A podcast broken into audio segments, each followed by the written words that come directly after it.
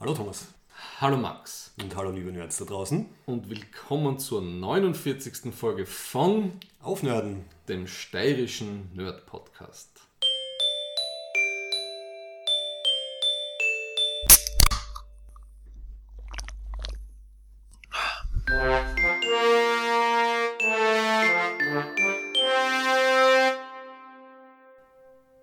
Thomas, wer sind wir? Thomas Menzelberger Und Max Werschitz. aus Graz in der grünen Steiermark. Wir sind zu finden auf aufnörden.at. Und Soundcloud, Facebook, Twitter, slash Aufnörden und auch auf Spotify. Unsere letzte Folge war am 14. April, damals äh, in der Ah, ja. Corona-Hochphase. Ich habe jetzt vorher extra nochmal reingehört. Ja, heute ist der, was haben wir? Heute ist der Wir sind schon im Juni, äh, gell? 20. Juni, 20. zwei Juni. Monate später. Ja, genau. Wie schaut's aus? Wie, wie was ausschaut. Also ein kurzes Corona-Update für die Nachwelt. Corona-Update, das hören. wissen ja eh alle, sind ja alle in der gleichen Situation. Thomas, das ist jetzt für uns. Das ist Ah. unsere Zeitkapsel. Stell dir vor, in zehn Jahren hörst du einen Podcast. Ich, ich muss ganz ehrlich sagen, ich habe äh, vor jetzt, ich betreibe Psychohygiene, was Corona-News angeht. Ich habe natürlich äh, am- kurz vor, bevor alles losgegangen ist und äh, währenddessen natürlich einen Peak an Informationsaufnahme gehabt und so. Den ganzen Corona-Info-Podcast und so, den eh die halbe der Welt gehört hat, vom Herrn Drosten und Co. Ne? Mhm. Drosten, Kekulé. Und ähm, muss jetzt sagen, ähm, habe dann irgendwann mal verstanden, um was es geht. Und äh, ja, es ist jetzt wie es ist. Ja, mir geht's Und- ähnlich. Ja. Also die medizinischen Sachen waren ja dann bald einmal geklärt, jetzt kommen die wirtschaftlichen Sachen, die Ja, gut. einiges spannender sind leider. Ja, ja, ja. Aber ich traue mir jetzt schon behaupten, die Leute, das gesagt, die gesagt haben, dass danach alles anders sein wird als davor, habe ich gerade nicht so das Gefühl, dass diese ganzen Hiobs-Botschaften und Weissagungen sich behauptet haben. Ja, das ist eine ausgewaschene Wirtschaftskrise. Ne? Also, das wird uns noch zwei, drei Jahre be beschäftigen. Mhm. Wir haben jetzt auch gelernt, dass unser Kanzler äh, sehr gut, wie formuliere ich das jetzt, die Unwahrheit sagen kann. Also ich amüsiere mich gerade sehr über Interviews so. von ihm, Ja. wo er darauf angesprochen wird, dass halt die Regierung falsch informiert hat, sagen wir mal so, und er halt dann irgendwie alle möglichen Ausreden findet. Wobei, ich, da, mit dem habe ich auch meinen Frieden mittlerweile gefunden, um, nicht um irgendwen zu verteidigen, Mhm. ja, sondern das, irgendwie muss es, finde ich, halt von der so philosophisch-demokratischen Seite sehen und von der pragmatischen. Und pragmatisch hat es ja nicht so schlecht funktioniert. Ja. Dass ich mir danach äh, ziemlich verarscht vorgekommen bin von ein paar Sachen und, und Dinge, wie sie kommuniziert worden sind und äh, ja, absolut und viel, viel, viel Unnötigkeiten und so weiter und so fort. Und höchst amüsant finde ich halt dann diese Flip-Flop-Mentality von gewissen äh, rechtsnationalen Fraktionen, denen es am Anfang nicht schnell genug gehen hat können und dann zum Sprachrohr der Freiheit werden. Aber das haben sie auch im Namen drinnen, ne? sehr amüsant finde ich das. Der unterdrückte kleine Mann, der eigentlich wieder rauchen und rausgehen will. Nein, also wirklich, äh, postfaktisch, also das, ja. Ja. Gut. Aber es Ja. sind auch ein paar coole Sachen passiert, sogar aus unserem Genre sozusagen. Ja. SpaceX und die NASA haben eine Rakete zur ISS geschickt. Der erste Start von amerikanischem Boden seit, glaube ich, 10, 12 Jahren. Die Ja, erste dem private Shuttle, Firma, ne? genau, die erste private Firma, die wirklich mehr oder weniger völlig selbstständig äh, so eine Crew-Kapsel gebaut hat. Und beim zweiten Start hat alles hingehaut. Beim ersten Start war das Wetter schlecht. Ähm, und äh, ja, gute, gute Nachrichten aus äh, der Wissenschaft sozusagen. Beschissen es auf der Erde manchmal zugeht. Ein paar Ambitionen hat die Menschheit noch. Das äh, Ja. finde ich immer sehr, Okay. sehr positiv. Ja, und sie, sie vermarkten das ja ganz gut. Also das, Ja. diese YouTube-Livestreams sind ja eh ganz amüsant. Das ist schon großartig. Und ich glaube, Ja. wir haben ja schon geredet, stell dir vor, dann was in 2024, 2025 Livestream vom Mond in 4K und du kannst drunter dazu kommentieren. Ich meine, äh, ja, das wird schon sehr super. Also nicht zu vergleichen mit den 60ern und 70ern. ja, Und er schießt auch sehr viele Satelliten rauf. Da habe ich jetzt auch ein Video geschaut und du hast mir auch noch eins geschickt. Also dieses Starlink-Konzept ja, ist auch irrsinnig spannend. Also ich werde in den Show Notes was verlinken. Ähm, Wobei das eine Vid- Video von diesem was Simplicissimus, ne? mhm. das war ganz gut so mit den Konsequenzen, positiv, negativ. Technisch war es nicht besonders gut gemacht. Das Ja, da war Video. dieses äh, Real da war dieses Real Engineering Engineering viel besser, ja. Ja, da Also- werden wir dann beide reingehen in die Ja. Links. Ja, äh, das ist das Finanzierungskonzept für die Mars-Mission. Okay. Ja. Es Ähm, vergessen ja immer, Entschuldigung, Entschuldigung, aber es vergessen ja. immer alle, dass der Elon, der Herr Elon nicht der Einzige ist, der Raumfahrt betreibt, ne? auch wenn es so wirkt. Ja. Und, und das ist ja alles nicht so, dass das alles nur von ihm heraus entstehen würde, sondern die reagieren ja auf, auf NASA-Programme, auf, auf, auf, auf Regierungsbits und, und, und Tenders, ne? die die ausschreiben und so. Also, ja. Ja, ist klar. Also ich würde es jetzt auch nicht auf eine Person aufhängen. Der, der Jeff Bezos hat in der Corona-Zeit auch ordentlich Geld gescheffelt und kann sich jetzt noch mehr Ah, Raketen gut, leisten. Ja. Also es ist schon eine gute, äh, entwickelt sich langsam ein guter Wettbewerb. Ja, und was noch auch cool ist, so in die Richtung äh, technologische Sachen oder halt YouTube-Channel. Ich habe mir jetzt endlich den Ratschlag von der Anna-Maria äh, zu Herzen genommen und von diesem Mark Rober die, die Videos angeschaut. Das ist ein ehemaliger NASA-Mitarbeiter, der jetzt einmal im Monat ein extrem geiles Video macht, wo er selber Sachen baut, Mechanismen, Dinge ausprobiert. Der, der nimmt sich einfach irgendein Projekt vor. Also, was war das letzte? Er hat bei sich zu Hause, hat er in der, in der, im Corona-Lockdown, hat er beobachtet, dass ihm Eichhörnchen immer das Vogelfutter wegfressen.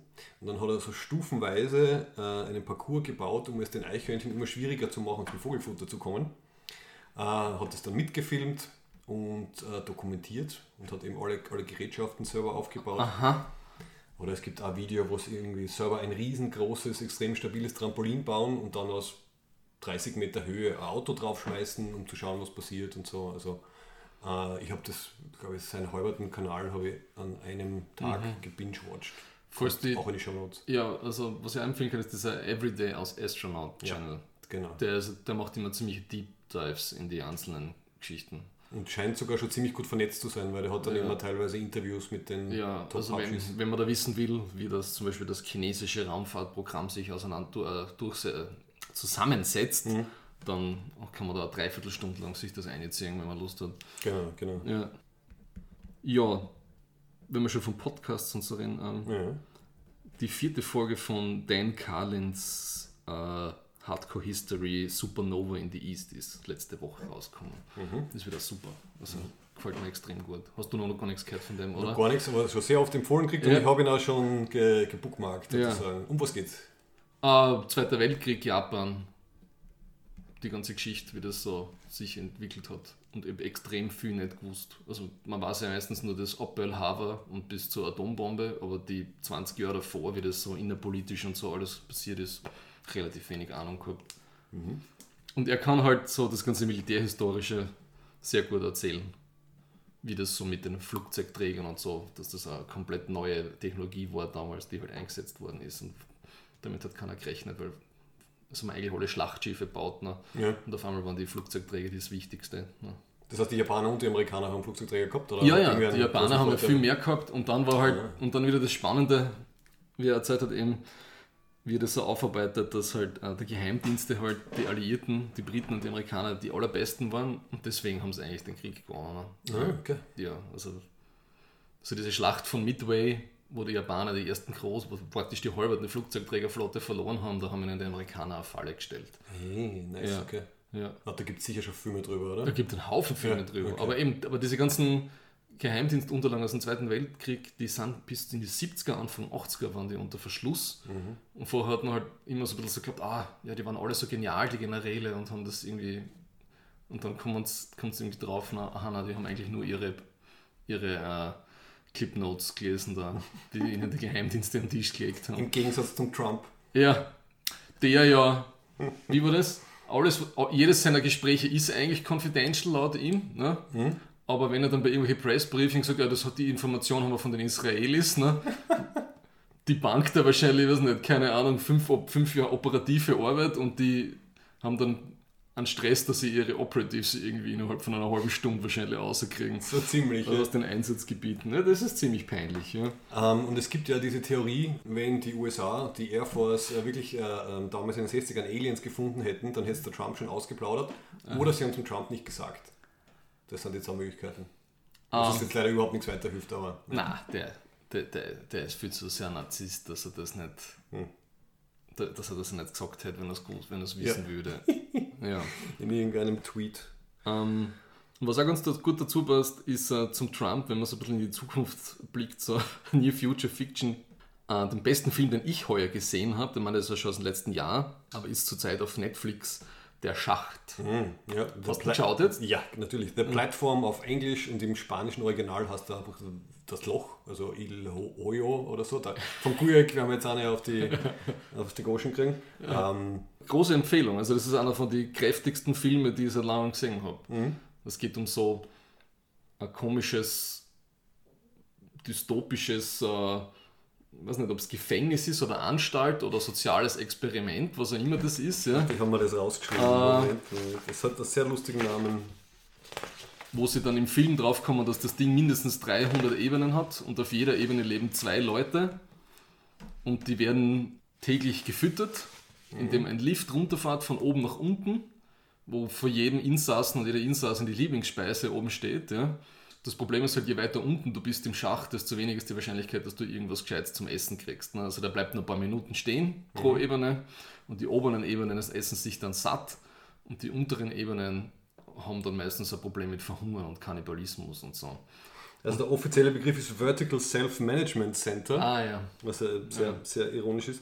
Und ja, und es ist ein bisschen so wie Snowpiercer, nur statt horizontal ist es vertikal. Also es ist so eine, eine Gesellschaftsmetapher. Ja, das haben sie gemeint. Verteilung, aber- über Verteilung, Gerechtigkeit und so weiter. Okay, okay, ja. Also Ja. relativ, relativ eindeutig, aber sehr kreativ und elegant umgesetzt. Vor allem eben, dass sie ähm, irgendwann einmal im Film die Inform- Information kriegen, wenn sich eben jeder nur das nimmt, was er braucht, kalorisch Ja. am Tag, würde es reichen für alle. Aber natürlich passiert das nicht, weil es immer ein paar Arschlöcher gibt, die halt ähm, ja, sich mehr nehmen, Mhm. Na, so in der Gesellschaft. Ich finde, die, die Charaktere sind einfach, die, mit, der Film geht mit ihnen ziemlich kompromisslos um. Es ist voll hart und heftig, aber voll gut geschrieben, super spannend. Aha. Mhm. Und ich bin mir jetzt nicht sicher, ob es eine gute Moral von der Geschichte gibt. Ja? Also das bin mir nicht Naja, ganz das Ende sicher. ist offen eigentlich. Das Ende ist relativ offen, würde ich sagen. Ja. Ähm, es wird ja auch nie wirklich der Sinn erklärt, warum das ist. Ja. Also manche gehen freiwillig rein, so wie der eine Hauptcharakter. Mhm. Manche gehen rein, weil sie nichts mehr zu verlieren haben. Manche gehen rein, weil sie dazu verurteilt worden sind. Ja, ja. genau. ja. Es ist aber auf jeden Fall dieses ganze, ja, fressen und gefressen werden und so, das ist einmal ein bisschen anders. Und auf, ich finde ihn einfach sehr intelligent geschrieben, auch den Film. Ja, Ja. total. Es ist nicht irgendwie so eine 0815 Am- Army-Geschichte ne, über soziale Ungleichheit. Ja. Genau, genau. Also wirklich Science Fiction, so wie es im besten Sinn sein kann. Basiert ursprünglich sogar auf einem Theaterstück, das merkt man auch ein bisschen. Wirklich? Aber sie haben dann gemerkt, dass man halt irgendwie Okay. äh, einen guten Film draus machen kann. Und ja, ist auf Netflix, also können wir empfehlen, kann sich jeder anschauen. Ja, Ja, also das wären meine Wir müssen reden Sachen. ja ich habe jetzt nur zur. Überleitung noch was, Ja? was, was Negatives. Ja. Das passt ein bisschen zum Thema. Was ist denn unser Hauptthema heute, Max? Ja, ich, ich glaube so Männlichkeit Und, äh, Mä- und Männerbilder und, und so. Männerbilder in echt und in äh, Popkultur. Ja, und in, und wenn wir gleich erklären, wie wir auf das kommen sind. Ja, ähm, und ich habe gehofft, dass wir irgendwie mit der Behauptung durchkommen, weil letzte Woche Vatertag war, machen wir jetzt passend dazu eine Folge über Männer, aber das äh, scheint, scheint dann unglaubwürdig. Aber es passt ein bisschen dazu. Behaupten wir einfach auch, wie sind wir drauf gekommen? Ah, ich weiß schon, wie wir drauf gekommen sind. Du hast mir auf Signal geschrieben, hey, machen wir was über Männlichkeit. Ja, und ihr sagt, und dann erkläre ich, warum dir das geschrieben habe. Okay. Ja. Ähm, mein, mein allerlieblings Science-Fiction- und Comic-Autor, der Warren Ellis, ja, das war für mich ein bisschen ein super Bummer gestern. Also mindestens an die 50 bis 60 Frauen haben sich jetzt äh, auf Twitter und in Online-Medien zusammengetan und jo, anscheinend hat er auch also das, was ich gelesen habe, so auf Bleeding Cool News und so, war also nicht besonders cool, also wie er sich gegenüber einem Haufen von Frauen so verhalten hat. Er hat aus seiner, irgendwie aus seinem, er ist als erfolgreicher Autor und Comicschreiber hat er irgendwie immer so Mentees gehabt, also Leute, die er halt versucht hat, durch seine Reichweite groß zu machen. Und dann war er anscheinend, äh, ja, sehr viel so eigenartige, sexualisierte oben herab Kommunikation, ja. Und es ist viel so Verbal Coercion und so ein Zeug dabei. Naja, okay. Und das war echt, ja, wenn so die eigenen Helden irgendwie, äh, ja. ja, das hat mich gestern ein bisschen fertig gemacht, muss ich sagen. Ja, gut, dann kommen wir jetzt dann zur Diskussion, wie sehr trennt man äh, einen Autor oder eine Autorin vom Werk und ähm, Ja, wie sieht man das dann im Nachhinein? Ich meine, das wäre wahrscheinlich ganz ein eigener Podcast dann. mal wichtig, das auch so zu sagen. Ich habe so von dem sogar ein Zitat aus einem Comic da bei meinem Erstlingswerk da vorne Ah. drinnen und so. Irgendwie, und ich lese dann seit über 20 Jahren seine E-Mail, seine Newsletter und so. Und wie, er sich das, wie er sich halt immer gibt, passt halt mit dem, was man da anscheinend hört von den ganzen Frauen überhaupt nicht zusammen. Und, und die, die eine, die hat praktisch, es braucht ja immer eine, Person, die sich traut, was zu sagen, ja, und dann geht diese Lawine los. Ne? Ja. Und die eine, die das eben äh, in Anstoß gegeben hat, der folge auch schon seit Ewigkeiten eben durch ihn. Ja? Und das ist halt ziemlich heftig dann, das so zu lesen. Ja. Okay. Ja. Es ist, äh, es geht so um, um, um Art von, von Macht und Leute aufbauen, Macht ausüben und sie dann fallen lassen, wenn sie das nicht tun, was du willst. So. Und ganz, also ganz eigenartig. Ja. okay. Ja. Für dich war es Warren Ellis und Co. Das war schon davor. Also, Das okay. war ja, das heißt 48 Stunden alt mit dem Warren Ah. Ellis. Das ist was ganz- war es davor? Das davor, das kann ich vorwegnehmen, bevor wir die Lyrik machen. okay. natürlich. Ich habe ähm, einen Film mit dem Chris Hemsworth, mit dem Thor-Darsteller Ah, geschaut. jetzt erinnere ich mich wieder. Ja. Dieser Film äh, Tyler Rake Extraction. Ich glaube, so ein Netflix gefundeter Film. Ja. Klingt ein bisschen wie ein, wie ein Ärzte-Doku. Was haben sie denn extrahiert? Ja, ja. Und dieser Film ist mir einfach so, ich kann, ich kann diese Figuren nicht mehr sehen. Ja. Die hypermaskulinen Die hypermaskulinen- Schweigehelden. Die hypermaskulinen Menschen, äh, Männer, die kein Wort über das außerbringen, was ihnen irgendwie widerfahren ist. Und dann wird das immer so zwischengeschnitten mit so kurzen Erinnerungssequenzen, wie er Händchen haltend mit seinem Kind über den Strand spaziert. Aber natürlich kann er das irgendwie nicht außerlassen, sondern er ist auf die absolute Killermaschine. Ja, und sucht so seine, äh, seine Selbstreinigung dann dadurch, dass er halt das Kind von irgendeinem Drogenboss rettet, das entführt worden ist als Söldner halt. Ne? Und das ist so bescheuert und ich halte das nicht mehr aus. Und der Chris Hemsworth, der eigentlich ein cooler Schauspieler ist, der schon viele interessante Rollen gehabt hat, ne? Ja. Man, auch wenn es um Männlichkeit geht, paar Dö Dö wie richtig Dödelige, wenn man über Ghostbusters? Ghostbusters 16 oder 2016, wie er da den dämlichen Sekretär spielt, das war wirklich furchtbar. Äh, ja, aber der ist so ein, einer von den aktuellen Super-Action-Helden. Ja. Das, das ich fast nicht mehr aus. Das. Weiß nicht. Ja, ja. Vielleicht, wenn ich 18 oder Mitte 20 werde, hätte es mir vielleicht gefallen, aber jetzt mit der.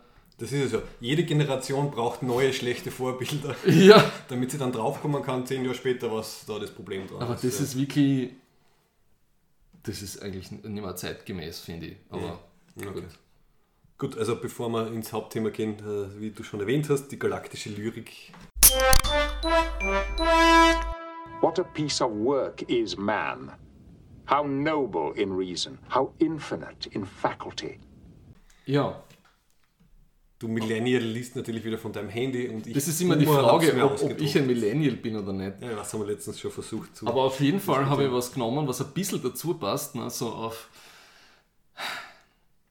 Das ist vom, ein ein Gedicht von, von Charles Bukowski, ja, der ja selber, was seine Rolle als Mann angeht, alles andere als äh, widerspruchsfrei und äh, kritikfrei zu betrachten ist. Ne? Also ich habe mal ein Doku mit ihm gesehen, da, da, da hat er eine physische Auseinandersetzung mit seiner Partnerin vor der Kamera. Also Ui. der ist all, und der volle Alki halt immer gewesen und viel Aggression und Rage und so. Ähm, aber selbst so ein Mensch ja, schafft es irgendwie, äh, ein Gedicht zu schreiben, wo es um innere Veränderung geht und dass, es immer, dass man immer weitere Schritte gehen kann. Ja. Und das ist ja ein zie- ziemlich bekanntes Gedicht von ihm, das The, The Laughing Heart. Your life is your life. Don't let it be clapped into dark submission. Be on the watch. There are ways out. There is light somewhere. It may not be much light, but it beats the darkness. Be on the watch. The gods will offer you chances. Know them. Take them. You can't beat death, but you can't beat death in life sometimes. And the more often you learn to do it, the more light there will be. Your life is your life. Know it while you have it. You are marvelous. The gods wait to delight in you. Eine schöne Botschaft. Ja, weil der halt immer, also wenn ich was, ich, ich bin jetzt kein Experte über den Autor, aber er hat immer diese, er hat immer dieses, man muss immer das tun und nicht drüber reden, ne? das ist so sein Ding. Und das war immer so Struggle für ihn. Ne? Das- Sein ganzes Leben war immer weiterkommen und, Okay. und von sich selbst zurückgehalten werden. Und das mit dem ganzen Männlichkeitsthema, mit Veränderung und dass man mehr sein kann als das, was eigentlich, was man da immer vorkaut gekriegt hat durch diese völlig idiotischen, eindimensionalen Superhelden-Dinge. Es gibt einen Weg. Ja. Das. Sehr schön. Ich habe mir auch ein englischsprachiges Gedicht rausgesucht. Ähm, und zwar, das heißt If, ist von Rudyard Kipling, also ist schon ziemlich alt, äh, von 1910. Und ist angeblich total berühmt, aber äh, ich habe es erst beim Googlen gefunden. Und da geht es auch ein bisschen so um, um Ratschläge fürs Leben und dann halt vielleicht auch Ratschläge speziell für Männer. If you can keep your head when all about you are losing theirs and blaming it on you, if you can trust yourself when all men doubt you, but make allowance for their doubting too, if you can wait and not be tired by waiting, or being lied about, don't deal in lies, or being hated, don't give way to hating, and yet don't look too good nor talk too wise.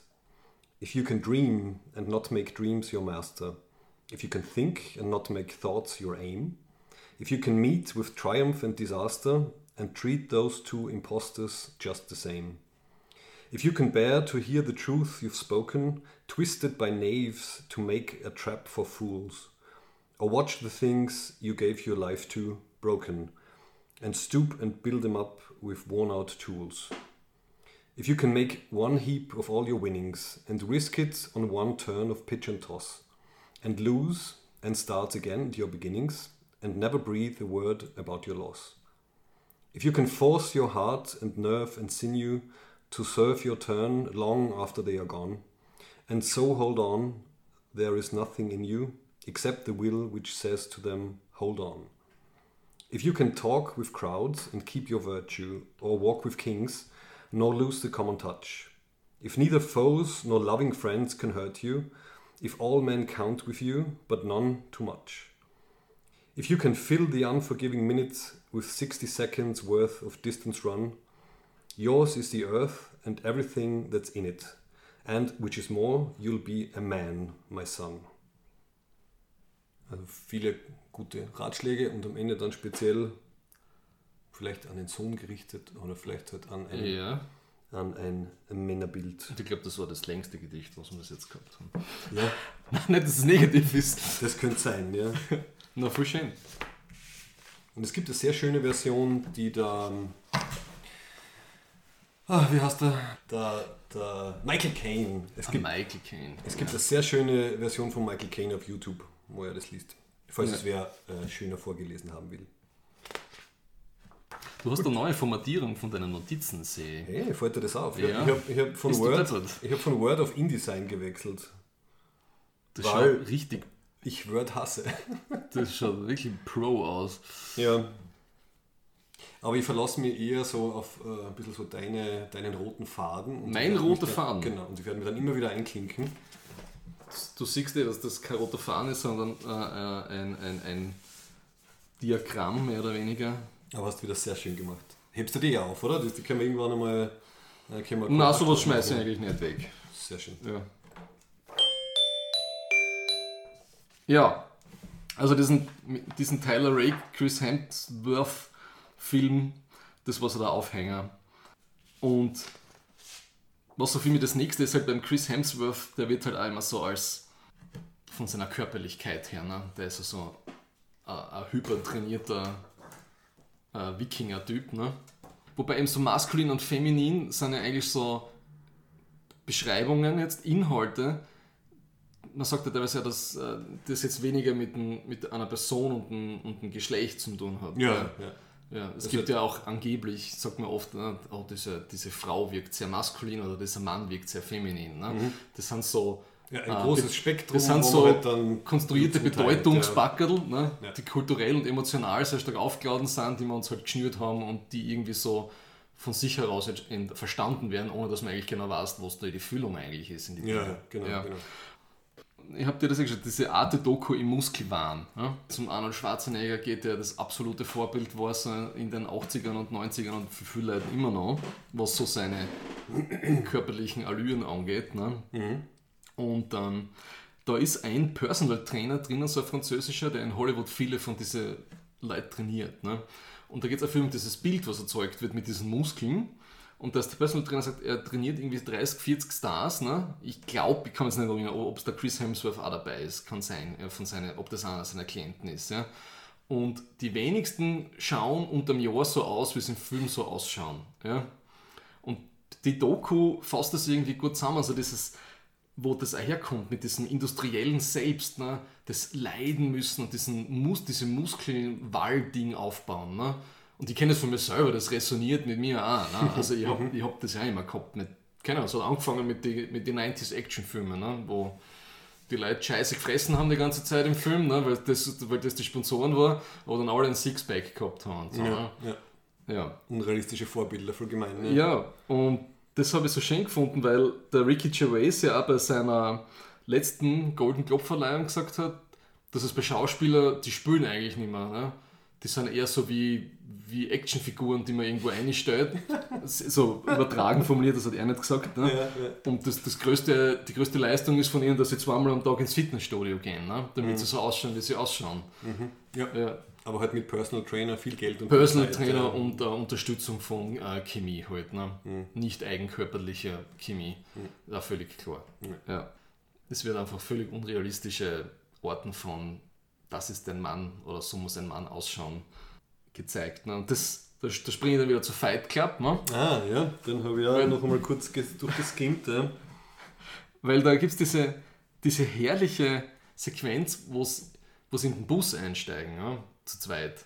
Und da ist diese, diese CK, also diese Calvin Klein Werbung, wo, wo, wo so ein Typ so also mit, mit Sixpack dasteht und fast schon so, noch nicht ganz, aber fast so eine dämliche äh, Pose macht wie die meisten weiblichen Models bei der Unterwäsche. Ne? Ja. Und ach, diesen komischen Gesichtsausdruck. Ne? Also dieses möglichst äh, bornierte, nichts aussagende, äh, der gelangweilte Blick. Ja. ich finde, Fight, Fight Club ist aus männlicher Sicht auf, zumindest ein Versuch auf manchen Ebenen ein total, ein total emanzipativer Film zu sein. Ne? So zum Nullpunkt und so. Man ist natürlich total anarchistisch und so weiter und so fort. Ja. Aber er hinterfragt das halt ganz stark, wie du, wie du ausschauen sollst und wie du als Mann zu, zu, zu funktionieren hast und so. Also wie, wie sehr interpretierst du das als, als, als was, was Männliches versus was Menschliches, unter Anführungszeichen? Ah. Dieses Zurück äh, zum Essentiellen zu kommen, du, dadurch, dass man sich einfach mit anderen Leuten schlägert. Also quasi man reduziert Mhm. sich runter auf No Shirt, No Shoes und alles sind gleich und man spürt wieder was, indem man, indem man sich schlägert. Was ist, Nein, ist, nein. ist das männlich oder ist das menschlich? Nein, Wo ist da die ist, Philosophie? Das ist, äh, ich glaube, es wird immer sehr stark maskulin konnotiert. Ja? Mhm. Ich schaue seit, seit Jahren immer sehr viel Mixed Martial Arts, ne? also so Ultimate Fighting Championship und so.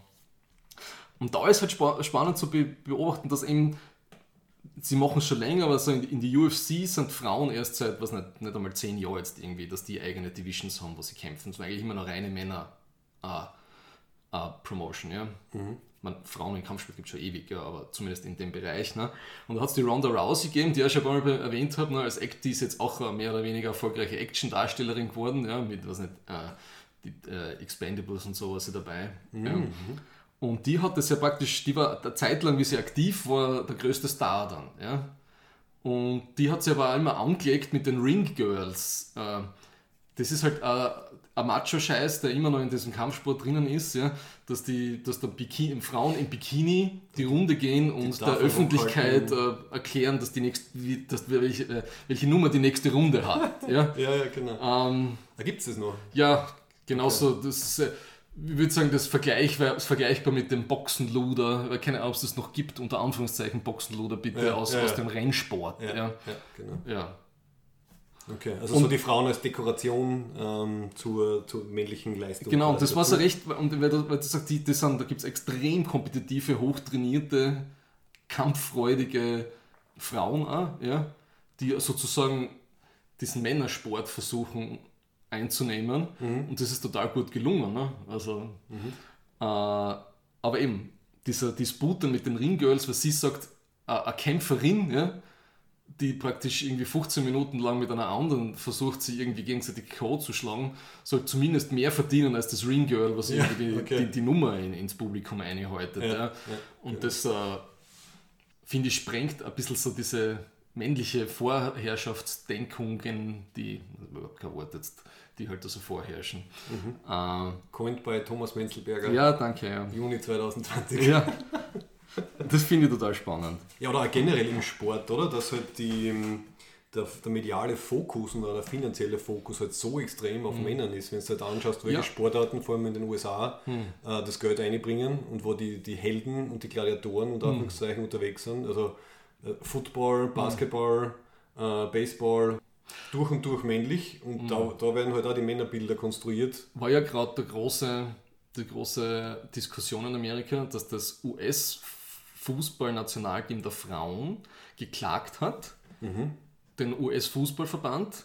Sie sind schon mehrfache Weltmeisterinnen geworden und die Männer haben sich nicht einmal zur nächsten WM qualifiziert und verdienen um ein Ecken mehr. Ja, Sauerei, gell? Das ja. ist zum Be wenn man so eine Wertigkeit gibt. Es gibt wenig Sportarten, wo das wirklich halbwegs 50-50 ist, von der Darstellung her.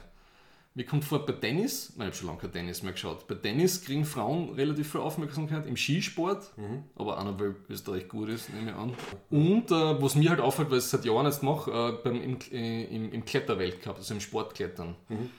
Die werden immer nacheinander, also bei einem Event fangen, kriegen die Frauen den Vorteil, beim nächsten Event fangen die Männer an und so im Finale halt und so. Also da wird alles 50-50 am selben Abend abgehalten und so. Ne? super. Da gibt's, das, das fällt mir immer sehr positiv auf. Ja. Wobei beim Tennis, ich meine, na, oder eigentlich- es, ist klar, es könnte sein, dass es beim Tennis einmal so war und dass es beim Beachvolleyball dieses Problem gegeben hat. Vielleicht haben wir schon drüber geredet. Beim Beachvolleyball. Den, Dress, den Dresscode. Ja, gut, okay. Ähm, wo da wirklich also äh, unglaubliche Dinge passieren, wie ähm, die Länge der Röcke der Damen ist irgendwie vorgegeben und wenn es zu lang wird, dann ist es gegen die Regeln. Äh, was wirklich in Österreich so war oder vielleicht auch noch so ist.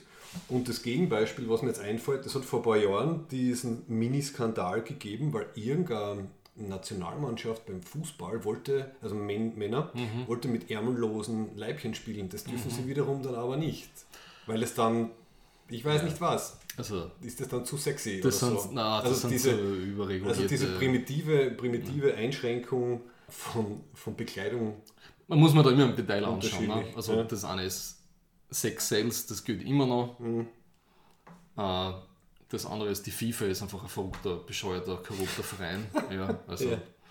Aber wieder zurück zu unseren Männchen und Männlichkeit. Aber, ne? Also was ich äh, versucht habe, ist halt ein bisschen basierend auf einer Doku übrigens. Ja. Die werde ich verlinken. Also es gibt eine sehr gute Doku namens The Mask You Live In Mhm. von 2015. Gibt es halblegal, glaube ich, auf YouTube. Ja. ähm, wo halt mal versucht wird, einfach nur aufzulisten, welches Männerbild kriegen wir medial und Mhm. von den Eltern und von den, äh, weiß ich nicht, äh, vom Arbeitsplatz irgendwie vermittelt. Und eben weil wir jetzt mit Sport angefangen haben, Mhm. also eine klischeehafte Männereigenschaft ist, du musst sportlich sein, du musst stark sein, du musst muskulös sein. Mhm. Ja. Dann ist das quasi ein Identifier, Mhm. das macht dich zum Mann. Ist schon mal eines von denen. Ja. Und ein wesentlicher Punkt für mich ist auch, ich meine, also glücklicherweise, also so Frauenrollen werden ja sehr stark mittlerweile hinterfragt, ne? ausgehend von, was nicht, MeToo und Hollywood und Geschichten und so weiter, wie was erzählt wird. Also das, da sind wir 2020 nur lange nicht am Ziel, ja? Aber auf einem anderen Status wie 1960 oder 70. Ja? Oder in einem anderen Status als in Tirol. um, wieder aktuelle Politik reinzubringen. ja, also Schaut es nach. Wie gesagt, bitte mir nicht falsch verstehen. Ja. Ich sage nicht, dass alles eitle Wonne ist. Ich Ja, sag nur, nein. man muss schon sagen, dass, Bei es hat sich was verändert, ist, aber der Weg ist noch lange nicht zu Ende. Bei Ja? Frauenbildern stinkt es wirklich schon Und- weiter als bei Männerbildern eigentlich. Das ist mein. Punkt. Es gibt wenig alternative Männerbilder. Es gibt mittlerweile ein starkes Bedürfnis für alternative Frauenbilder zu mainstreamig zu machen. Ja? Äh, und das sind so, auch wenn es ein bisschen in Richtung Queerness geht, wo finde ich so Conchita Wurst extrem wichtig. Ne? Mhm, Also kann mir an viele Aussagen erinnern von richtige Männer unter Anführungszeichen. Ne? Die hat ja eine super Figur, aber das mit dem Bart, ne? und die kann ja richtig singen und so, aber was da trotzdem ein bisschen irritiert. Ne? Aber was, ich, was für mich halt wichtig ist, dass zu diese klischeehaften Macho-Frauenbilder, ne, kehren halt immer in Yin-Yang-Position dazu, äh, so Art nicht besonders förderliche Männer-Tropes, äh, wie du eben diese, das, das, diese Doku, The Mask You, you Wear, äh, wie heißt Ja? The Mask You Live In. The Living, ich habe mir das ja angeschaut. Ne? Und das, das fügt sich ja mit dem zusammen. Ne? Ja, ja, genau. Also, wenn, wenn Frauen sich die ganze Zeit irgendwie so sexuell objektivieren lassen und irgendwie das Gefühl haben, sie müssen so Männern gefällig sein, kehren auf der anderen Seite die Männer dazu, die genau nach dem suchen. Ja? Mhm, Super salopp und extrem vereinfacht und bitte kreuzigst mir jetzt nicht. Ja? Mhm, Aber, und das finde ich, und das finde ich, wenn wir wieder zum Chris Hemsworth kommen, ne? in, seiner, in dieser einen Charakterrolle da, die er gespielt hat, ja? das finde ich wird noch zu wenig beleuchtet. Ja? Es gibt viel zu wenig alternative Männerbilder und Rollen, die irgendwie mainstreamig sind. Genau, also vor allem in, in, in Blockbuster-Filmen, in Actionfilmen Ja. äh, ist ganz selten, dass du einen, einen, einen sogenannten Leading Man, einen Helden hast, der Ja. halt jetzt nicht äh, eine gewisse Art von, von extremer Maskulinität halt irgendwie ausstrahlt. Also gerade Superhelden, meine, wir werden, wir werden Ja. äh, zugeballert von Superheldenfilmen in letzter Zeit. Es gibt wenige, die nicht irgendwie so ins Captain America-Klischee einpassen. Ne? Genau. Also ja. fällt mir jetzt ad hoc auch nicht wirklich ein. Ja. Also im Mainstream jetzt halt. Ne? Ja. Ja. Äh, Da gibt es übrigens eine, eine, eine nette Ausnahme zum Beispiel. Äh, kennst du den YouTube-Channel von diesem Pop Culture Detective? ja, ja. Und der hat eine Analyse zum Beispiel gemacht über ähm, äh, Fantastic Beasts and Where to Find Them, also aus dem Harry Potter-Universum, ein Film. Ja. Und lobt da zum Beispiel den, den Hauptcharakter, also diesen Newt Scamander sehr. Das ist so ein 15-Minuten-Video, das dann halt eben genau das schön zeigt. Also was, was erwarten wir als Publikum jetzt von Ja. einem, einem Blockbuster äh, Superhelden, von einer Hauptfigur und wie sehr weicht dieser Newt Scamander davon ab. Und er sagt halt, dass es äh, ja, halt einfach ungewöhnlich ist. Normalerweise wäre das ein Nebencharakter, halt ein Sidekick, weil er halt weder mit Gewalt die Probleme löst, ähm, Ja. noch, noch irgendwie sich selbst besonders ins Zentrum setzt. Äh, er ist empathisch, er ist sehr fürsorglich, er ist gescheit, er hat ein bisschen so, so Social Awkwardness-Momente, also er kann, Ja. er kann mit Tieren ein bisschen besser äh, quasi em- sich, muss man sagen, assoziieren als mit Menschen, aber er ist quasi empathisch für alle Leben, Lebewesen und es wird total positiv geframed, also es wird dann einfach gezeigt, äh, so geht es auch und man braucht ähm, keinen Helden, der halt so klassisch irgendwie ist, aber ist halt, Ja. ist halt relativ selten. Ich weiß nicht, ob ich den Film als Blockbuster bezeichnen würde, eher ja, so mittlerer Mainstream vielleicht, weil es halt zu Harry Potter dazugehört. Ja. Ja, und ich weiß nicht, ob du dir das angeschaut hast, was er da geschickt hat, in diese The Guardian, also die englische Zeitung, hat, er- hat schon zwei Staffeln zu, dieser, zu dem Thema gemacht. Modern Mas Masculinity. Das habe ich irgendwie verpasst, das tut mir leid. Okay? Ja, das ist super. Das ist, Ja. äh, und da kann ich, also da habe ich vor allem, das verwende ich mal bei so einer Lehrveranstaltung, gibt es eine super Folge, die heißt so Sixpack, Success and Solitude. Ne? Und da geht es eben genau um das, was so von, von, den, von den Brands her in Zusammenhang mit Konsum und so immer äh, produziert wird. Ne? Also die Männer, die immer Kontrolle haben, mit Techn in dem Fall ist es also mit Technologie und, und, und, und, und Stärke verknüpft. Ne? Strong Silent Type, ne? so Ja, genau. Tony genau. Soprano, Don Draper mäßig, also von den Sopranos und Don Draper von äh, Mad Men. Ja. Genau, so Strong Silent Type oder so dieser Lone Wolf. Also man darf sich ja nicht auf andere Ja. verlassen. Man ist Ja. irgendwie, selbst ist der Mann, eigentlich geht der Spruch passt insofern sehr gut. Ja. Genau, und dann, und die bedienen halt auch vor allem diese Tropes halt, dass diese zurückgezogenen, innerlich zurückgezogenen Männer halt dann irgendwie auch für das dann immer honoriert werden, wie sie dann sind. So, so, so kalt und hart, ja.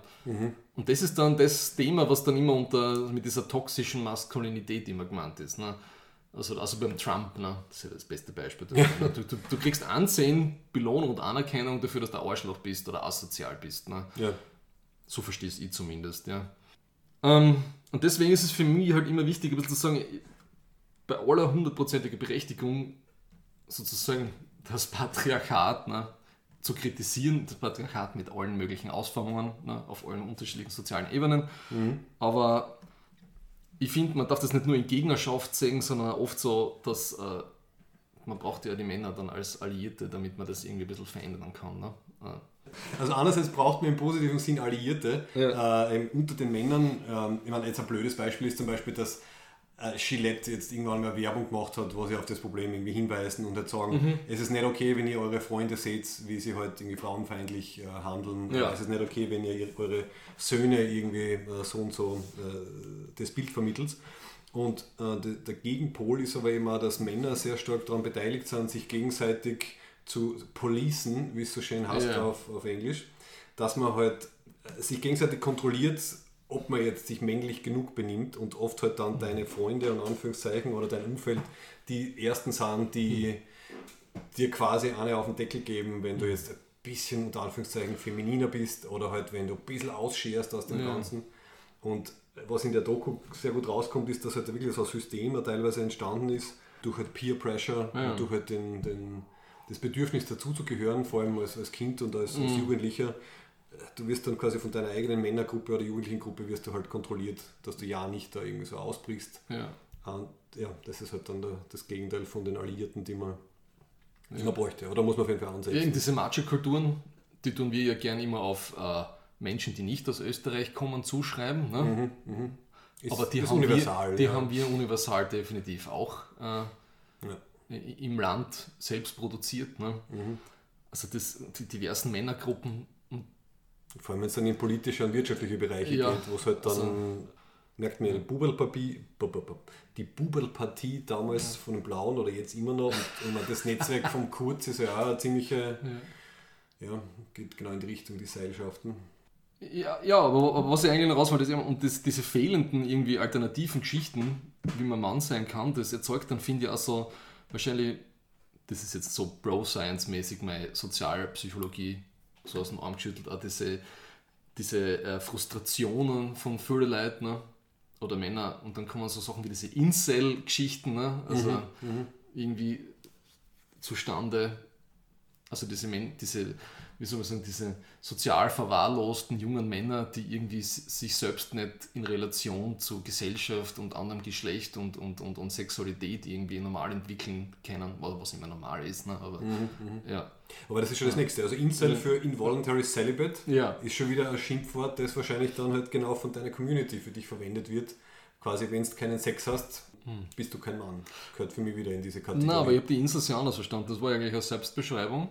Also ich habe sie oft, die haben sich sie oft selbst als Beleidigung in diversen Foren, Memes Das so kann schon sein, aber ich glaube, wenn ich jetzt, ich, mal bitte korrigiere mich, wenn Es ich gibt, falsch bin. wahrscheinlich gibt es jetzt schon zwei. Aber eigentlich war das auch so, eine, so eine, eine Community, die sich selbst als Opfer gesehen hat Mhm. von äh, einer Gesellschaft, in, dem sie, in der sie nicht zum Zug kommen am anderen Geschlecht, an- also an, an dem weiblichen Geschlecht, Geschlecht, wie ihnen eigentlich zusteht. Ah, interessant. Ja. Okay. Dann hat es vielleicht erst später quasi Ja. zu einer, einer Ja. Beleidigung von halt diversen Kreisen entwickelt. Ja. So quasi der, Also der, das ist ein gewisses äh, Entitlement, dass ihnen das zusteht, ohne dass, dass Frau, Frau oder Mädchen irgendwie damit was zu, mitzureden sagen hätten, sondern die haben ihre Rolle zu erfüllen und sie sind Männer und okay. verdienen das. Aber sie bekommen es nicht und deswegen bla, Online-Rage oder was auch immer. Mhm. Ja. Okay. Ja, das kriegt ja dann oft mehrere Bedeutungsebenen oder wird halt dann irgendwie ja. äh, verwurstelt.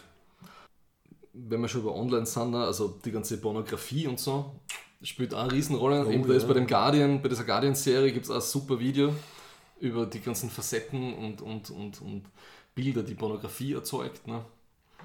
Und ich, ja, als sehr sexpositiver, äh, progressiv eingestellter Mensch finde das ja alles mal nicht so dramatisch, sondern es ist halt immer die Frage des Wies und des äh, Umgangs und der Reflexionsfähigkeit, wie, wie Leute damit umgehen. Ne? Ja, Also- in, in welchem Alter siehst du es? Ja. Äh, kannst du mit jemandem drüber reden? Kannst du, ich meine, wenn man jetzt als, äh, Hm. wenn der erste Sex, den man irgendwie mitkriegt, in irgendeiner Form äh, Hm. als Zehnjähriger ist, wenn du zufällig auf Pornhub stößt, ich meine, das ist das kann problematisch werden. Ja, aber das ist dann eigentlich glaubst- nicht mehr zu verhindern, oder? Ich meine, das geht ja gar nicht Ja, ja, ob es jetzt zu verhindern ist oder nicht, aber ich meine, das, also das haben wir früher, wir, Ist- also ich, ich Boomer, Ja. habe das früher nicht gehabt, weil ich habe nicht als Zehnjähriger in eine Videothek gehen können und mir einen Hardcore-Porno ausleihen. Was wir gemacht haben, wir sind halt in Mistkübeln, in Papiermistkübeln herumgestöbert und haben haben gehofft, dass da irgendwer was äh, hinterlassen, hinterlassen genau. hat. Ja. Bravo war ja schon ein Highlight. Ja. Manchmal hat es ja die, die Unterwäschekataloge und so gegeben. Also das, Ah, war, ja. Das war noch sehr low level. Aber was ich halt meine ist, ähm, also wenn es jetzt vielleicht eine Generation gibt, die Ja. ihr, ihr Frauenbild, ihr Männerbild und ihr Sexbild aus Pornos kriegt, Mhm. mit, bevor sie vielleicht selber geschlechtsreif sind, Mhm. das ist halt eine ganz neue Kiste, die halt da irgendwie aufgemacht wird. Eben, aber die Folge, diese ganzen Pros und Cons werden super aufgearbeitet. Mhm. Ja. Ja. Kommt alles in die Show Notes. Ähm, hm, das einzige Problem ist, wenn man das so als Mindmap aufzeichnet, ist das immer ein bisschen schwierig. Du musst mit mehr Farben arbeiten. Ja, vielleicht, ja. Du bist- zu monokolorativ. Ja. ja, ein Punkt, der mir dann immer furchtbar auf die Nerven geht, aber das ist, wird jetzt auch nicht überra- überraschen, wenn das einmal so in Nature-Nurture-Binary alles gedacht wird, ne? wenn es um, um Männer, Boys will be Boys, Girls will be Girls, ne? das, das stimmt halt auf die wenigsten Ebenen. Ne? Ja, ja, richtig, ja. Und dann wird immer von dem Scheiß Testosteron so viel geredet. Ne? Da gibt es auch, habe ich auch eine ganze Arte Doku über das Testosteron geschaut. Ne? Und das ist so spannend eben, wie die Leute, also die vor allem ihre Muskelpakete auf, aufblasen wollen, halt, sich ihre eigene Männlichkeit durch Testosteron wieder zerstören. Ne? Ah, okay. Weil sie dann ja, Hormonschwankungen und, und, und, oder Sachen in ihrem eigenen Körper kaputt machen, irgendwie natürlichen Haushalte. Ne? Okay. Das, da, dabei, da schließt sich der Kreis auf äh, schreckende Weise dann wieder. Ja? Habe ich auch total spannend gefunden. Und was halt auch, es glauben immer alle, dass Frauen kein Testosteron haben. Die haben auch Testosteron, halt weniger. Ne? Und es, es gibt so viele so, so Myths, die überall herumkursieren. Das ist, vor allem, weil es halt ein Thema ist, wo halt jeder Mensch einen, einen eigenen körperlichen Bezug dazu hat. Und ja, ich habe ja einen Körper. Genau, und da so ist ist jeder. Experte, Und ja. da ist jeder Experte, genauso wie bei Wetter und so. Ne? Kann ich ja mitreden. Ne? Weil, ja. Wo wollt ihr eigentlich mit dem Testosteron? Äh, ja, und so eine kleine Side-Note, eine andere tolle Arte-Doku, die dazu geschaut hat, man, man wird nicht dick geboren. Ne? Da geht es um eine französische Autorin, die halt ihre Fettleibigkeit verarbeitet. Und das gilt ja das Gleiche für Männer auch. Ja. Und wir konstruieren eine Männlichkeit mit einer bestimmten Vorstellung über Körperlichkeit immer. Ich glaube, das geht fast gar nicht anders. Und auch das gehört irgendwie mittlerweile mehr aufgebrochen, finde ich. Ja. Und genau, weil du sagst eben, da wird, da wird ist also viel extrem Shaming drinnen und so Group Norming und Peer Group Pressure und so. das gehört auch, finde ich, auch immer stark dazu. Und deswegen finde ich es ganz wichtig, dass man halt hin und wieder äh, Filme schaut, die das ein bisschen aufbrechen. Und das geht aber auch, wenn es es geht für mich, das ist vielleicht nicht das beste Beispiel, aber es ist ein Film, den wir beide sehr oft gesehen haben, ne? das 40 Year Old Virgin mit dem Steve Carell, ja. Ja, Der ist nicht perfekt, wenn wir jetzt über Männlichkeits- und Weiblichkeitsbilder reden, ja. aber zumindest ist die Hauptrolle eine, die nicht so standardmäßig ein, ein, einen erf- äh, erfolgreichen Mann in, Sinne, in hinsichtlich Männlichkeit und Aussehen und so weiter porträtiert. das, ja. das stimmt, ja. Natürlich seine, seine, seine Kumpels und so sind, natürlich, Vollwisch, sind ja. alle, kannst irgendwie so die, die Stoner und, und, und weiß nicht, was für Klischees, Mhm. Charaktere du da drin hast, aber deswegen mag ich den, die, die Komödie auch so. Richtig. Ja. Vor, vor allem, was, was für mich der ausschlaggebend ist, also jetzt nach der ganzen Ja. Recherche, ist, es gibt ja relativ oft äh, Charaktere, die halt so nerdig sind oder halt Ja. jetzt nicht so typisch männlich, Ja. aber die dann ziemlich oft so dargestellt werden, dass sie aber total versuchen, mit anderen, Mhm. unter Anführungszeichen, maskulinen Sachen halt irgendwie in diese Richtung zu gehen. Also sie Mhm. sind dann auch komplett auf, ich muss unbedingt äh, Sex haben, ich muss unbedingt eine Freundin kriegen, ich, ich behandle Mhm. Äh, halt Frauen irgendwie schlecht und er ist ja überhaupt nicht so, ihm ist das eigentlich Ja. wurscht. Ja. Er wird ja nur von, von seinem Freundeskreis da quasi reinge, reingehust. ja, und er lernt dann halt eine, eine Frau kennen und das ist irgendwie die beste Geschichte, wie er das dann selber macht. Und, Ja, ja, richtig. Ja. genau. Und das, was du gesagt hast, ich glaube, das haben wir schon in einer Folge diskutiert, eben dieser Pop Culture Detective hat ja einmal über diesen Nerd-Trope, diesen negativen Sheldon Cooper-Typus Mhm. ja, und so weiter. boah, Big halt, Bang Theory ist, Ja. eine, eine, Ja. ist eine Schatztruhe von, von Sexismus und, und schlechten Männerbildern. Das war mir nicht so bewusst, bevor er die Videos nicht geschaut hat. äh, Also, ich glaube, und zum Beispiel den Arbeit aus Community wird ja so als Positivbeispiel richtig, ja. präsentiert, ne? weil der einfach nicht so ein creepy Dude ist, ein Nerd-Dude. Ne? Also, Genau, also man kann also quirky Characters schreiben, die das deswegen nicht jetzt gleich Die nicht immer gleich halbe Sex-Offender oder komplette Sex-Offender sind. Ja. Ja. Und Big Bang Theory, ich meine, ich, hab, ich, hab, ich schaue sie schon lange, nicht mehr läuft das noch? Ich meine, ich habe glaube ich drei Staffeln geschaut oder so. Ich habe schon viel geschaut, aber ich glaube, die Ja. letzten drei Staffeln habe ich nur, mir nur erzählen lassen. Okay, ja. Also wenn man das sich dann wirklich mal genauer anschaut, es ist eigentlich, es ist arg, also da sind dort diese, diese Nerds und diese Geeks ähm, so dargestellt werden, dass sie zwar eben nicht typisch männlich sind, halt, was Ja. ja. das, das, äh, sie sind nicht sportlich, sie sind nicht stark, aber sie haben halt alle, also alle negativen Eigenschaften, die dann noch überbleiben, die haben sie so stark ausgeprägt, also dass es halt dauernd darum geht, wie man halt irgendwie äh, äh, Frauen aufreißt und rumkriegt, dass der, der Howard irgendwie der, der super Ja. creepy Stalker ist. Der Sheldon ist ja sowieso, also einfach ein, ein, ein 100% Frauenfeind, wenn man sich diverse Zitate anschaut. Aber dass das halt als, als halt so lustig und äh, eh nicht so schlimm normalisiert wird. Und die Lacher halt dann immer halt auf der Seite der, der, der anderen sind. Und das ist halt problematisch, also dass das halt durch das so äh, als harmlos und, und normal Aber ich finde, gut, geframed im- MeToo hat da einiges verändert, glaube ich, in Hollywood. Also viele Sachen gehen heutzutage, glaube ich, nicht mehr, die vor 10 Jahren, 15 Jahren okay waren. Allein wenn du Friends anschaust, ne? Friends war noch wirklich eine gut geschriebene Sitcom, Ja, ja. ja, aber die ist teilweise auch so sexistisch und homophob. Ja. Anscheinend ist auch, äh, was gar nicht geht mit Männlichkeit, ist, ist irgendwie Homosexualität, oder? Also ein echter Mann ist natürlich heterosexuell und sobald dich jemand so, in die Nähe ja, von okay. Homosexualität schiebt, musst du sofort, musst sofort alles abwehren. Ähm, das war ja eine ganz nette Theorie, die, die in der Doku drinnen war, dass sie sagen, also es ist ja selbstverständlich oder selbstverständlicher, dass halt irgendwie Frauen eher also intimer sind, also irgendwie körperliche Nähe wird, wird nicht so sanktioniert ähm, wie bei Männern zum Beispiel. Das ist halt ein bisschen davon abhängt, dass Männern so früh eingeimpft wird, wenn du halt jetzt irgendwie mit deinen Kumpeln irgendwie ein bisschen äh, ähm, körperlich oder halt emotional intim bist, dann schreien sofort alle, hey, der ist schwul.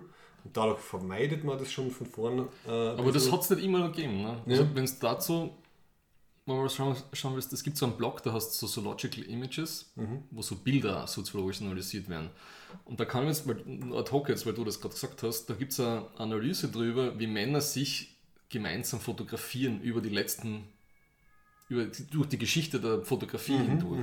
Und da siehst du so, dass so in der äh, ersten Hälfte vom 20. Jahrhundert, also vor allem so in der Zwischenkriegszeit, wo halt mehr fotografiert worden ist, sind, sind die, umarmen sich Männer teilweise und halten Händchen oder sitzen gegenseitig so auf dem Schoß. Ne? Ja, ja. Und das hat nichts, die haben kein Problem damit gehabt. Dieses Ding war nicht drin. Ja? Ja. Und das, ich weiß nicht genau, wann da der Turn war, aber ich schätze mal irgendwann dann in die, in die 60er, 70er dann einmal. Ja. Und vielleicht hängt es ja dann wirklich damit zusammen, also eben auch mit, mit dem Klischee, dass man halt möglichst das Strong Silent Type sein Ja. muss und möglichst halt alleine zurechtkommen, dass halt dann anscheinend sehr viele Burschen und Teenager halt dann niemanden zum Reden haben, weil es ihnen halt einfach abgezogen worden ist, dass sie halt vielleicht mit ihren besten Freunden über diese Themen reden ähm, und dann halt ähm, ja, mit ihren Problemen halt einfach nirgends hin können. Und das halt dann in, in, in diesen Mass-Shootings und halt sonstigen Sachen halt dann im schlimmsten Fall endet, weil das ist ja immer eine Ja. Form von, von Hilferuf, von Verzweiflung, von ähm, Man gibt es ja unterschiedliche, also wie sich das dann gewaltmäßig aus, aus äh, drückt, ist es ja wieder eine andere Geschichte dann. Ja. Also, ja, soziologisch super interessant. Ne? Ja. Also wie siehst du es? Also, mein- also mir hat das jetzt, für mich war es jetzt ziemlich, ziemlich, ziemlich erleuchtend, dass man halt so viel vielleicht, also vielleicht ist es zu, zu monot monothematisch, aber dass man theoretisch sehr viel an halt Kriminalitätsstatistik und halt Umgang Ja. äh, mit Gewalt immer auf das, auf wirklich auf das Männerbild zurückführen kann. Dass halt einfach die Es ist sicher die drin. 90% Männer, die halt Ja. äh, Ja, also Morde äh, verüben, ja, ganz stark durch das einfach. das haben wir bei unserer Krimi-Folge ja drin gehabt. Ne? ja.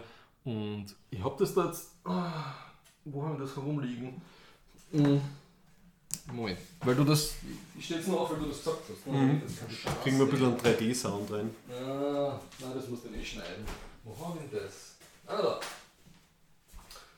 Schau. Das habe ich ausgegraben.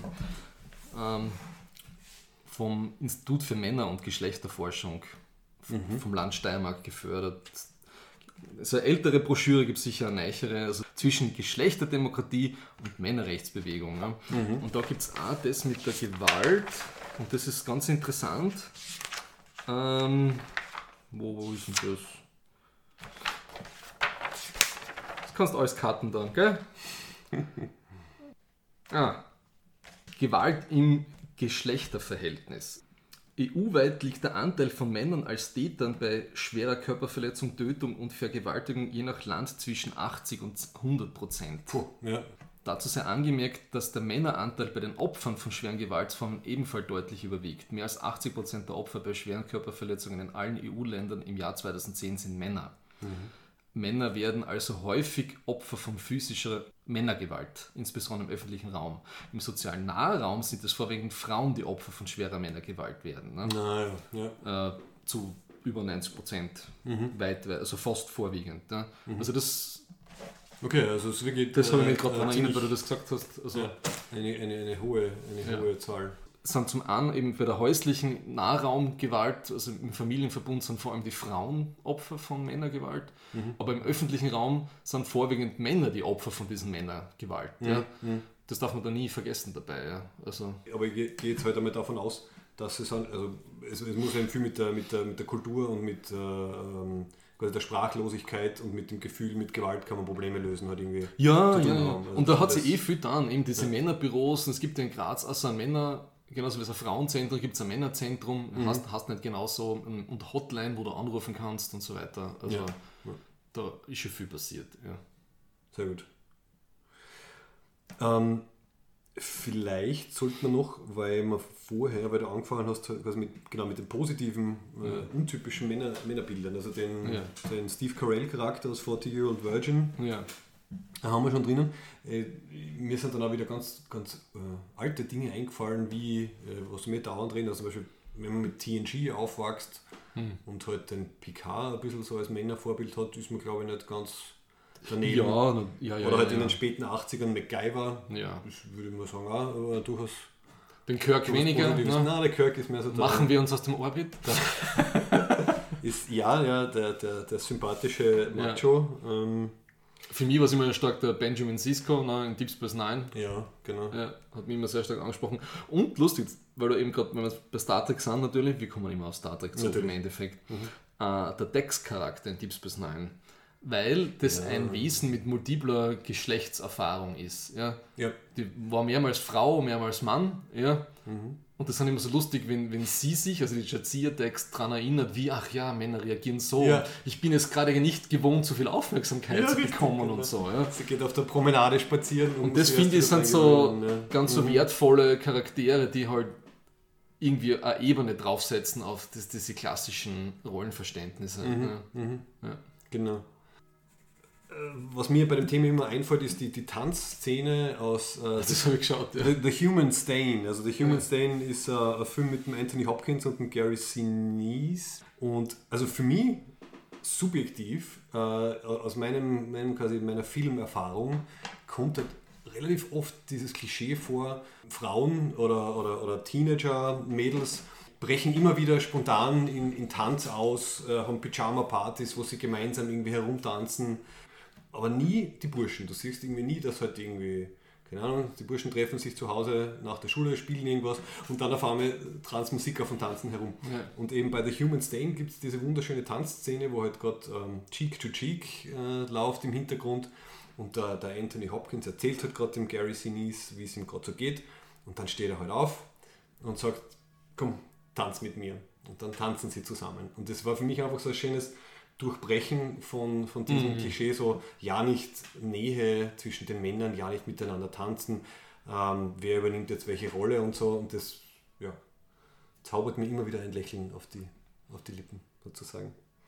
So als- die Szene nicht gekannt. Ja. Wobei der Film hat, hatte dann äh, wieder eine sehr, sehr, sehr typische äh, Männerrolle drinnen. Äh, es gibt eben halt so, so, so Romanze zwischen Anthony Hopkins und der Nicole Kidman, trotz Altersunterschied. Und die Nicole Kidman hat aber einen Ex-Mann, der ähm, äh, Vietnam-Veteran ist und sie halt stalkt und, äh, und sehr gewaltbereit ist. Also das wäre dann wieder so dieses klassische ähm, Männer können nicht mit, äh, mit ihren Gefühlen quasi umgehen, außer halt das irgendwie durch Gewalt zu äußern. Aber Anthony Hopkins, super positives Beispiel. Ja, aber gut, PTSD ist was. Natürlich, das ist wieder ein anderes klar, Thema aus, mit klar. Gefühlen umgehen können, oder? Ja, da kommt dann natürlich das wieder so dazu. Du hast völlig recht, ja. Oder auch bei Taxi Driver, den habe ich auch wieder kurz durchge, durchgeskippt. Also, ähm, ja, auch, auch Vietnam. Ja. Veteran, der nicht weiß, wo, wohin mit sich, äh, irgendwie aber auch niemanden zum Reden findet und dann halt irgendwie so seltsame, äh, ja, Die Jodie Foster, gell? Die junge Jodie Ja. Foster, die er da befreit dann. aus Er, er, genau, er, er glaubt, dass er sich halt unbedingt irgendwie befreien muss und, er, und diese Wahlkampfhelferin, auf die steht er aber auch irgendwie, aber Mhm. wird er halt irgendwie zurückgewiesen. Ähm, ein ziemlich komplexer Film. Ja.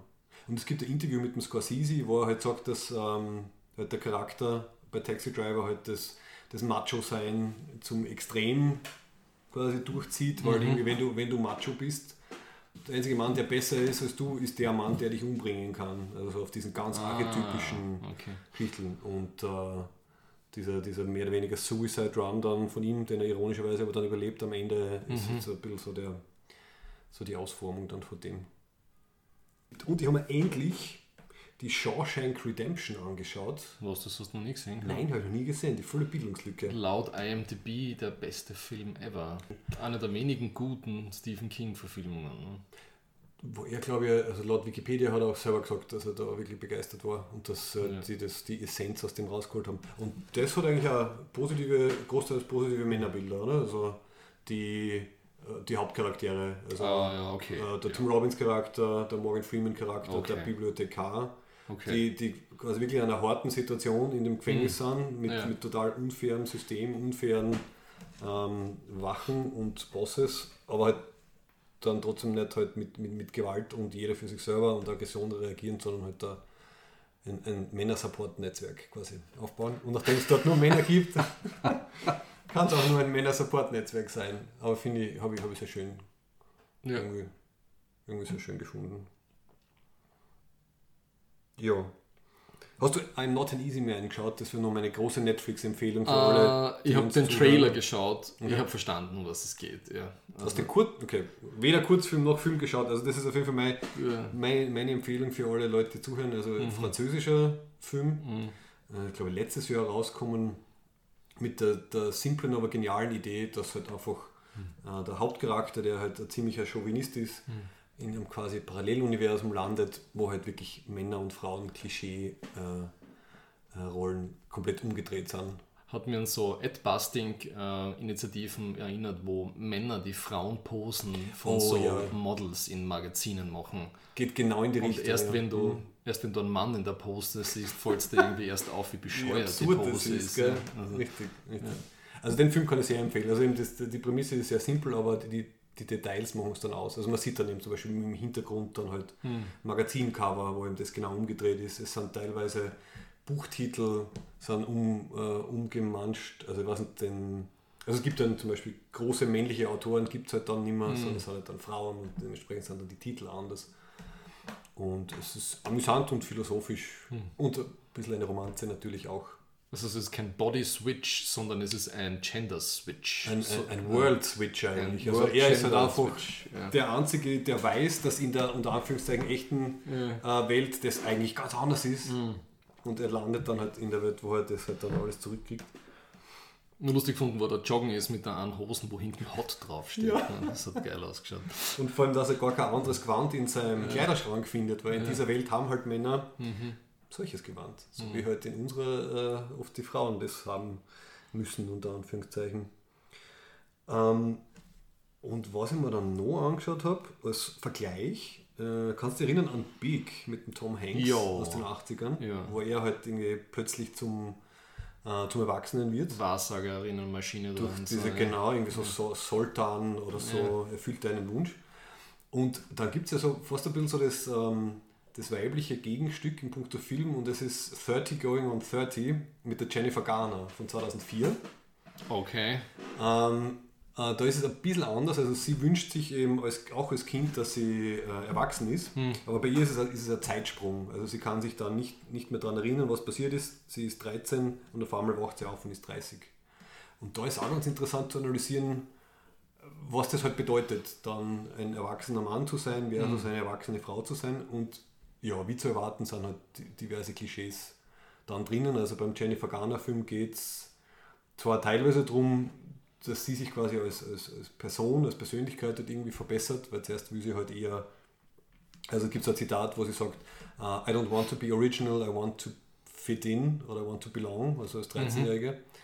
Mhm. Ähm, das heißt, sie macht ein bisschen Persönlichkeitsentwicklung, wie sie dann wieder zurückkehrt äh, in, in, ihren, in ihr normales Leben. Aber im Endeffekt ist es eine Romanze. Also es geht dann halt darum, mhm. dass sie halt mit ihrem damals besten Freund, der aber zu nerdig und zu unmännlich ist, dann zusammenkommt, weil sie erkennt, dass doch er irgendwie halt der die Nerds, die Nerds gewinnen? Ja, in okay. dem Sinn. In dem okay. Wird dann gespielt von Mark Ruffalo, also natürlich auch ein gut aussehender Nerd in dem Sinn.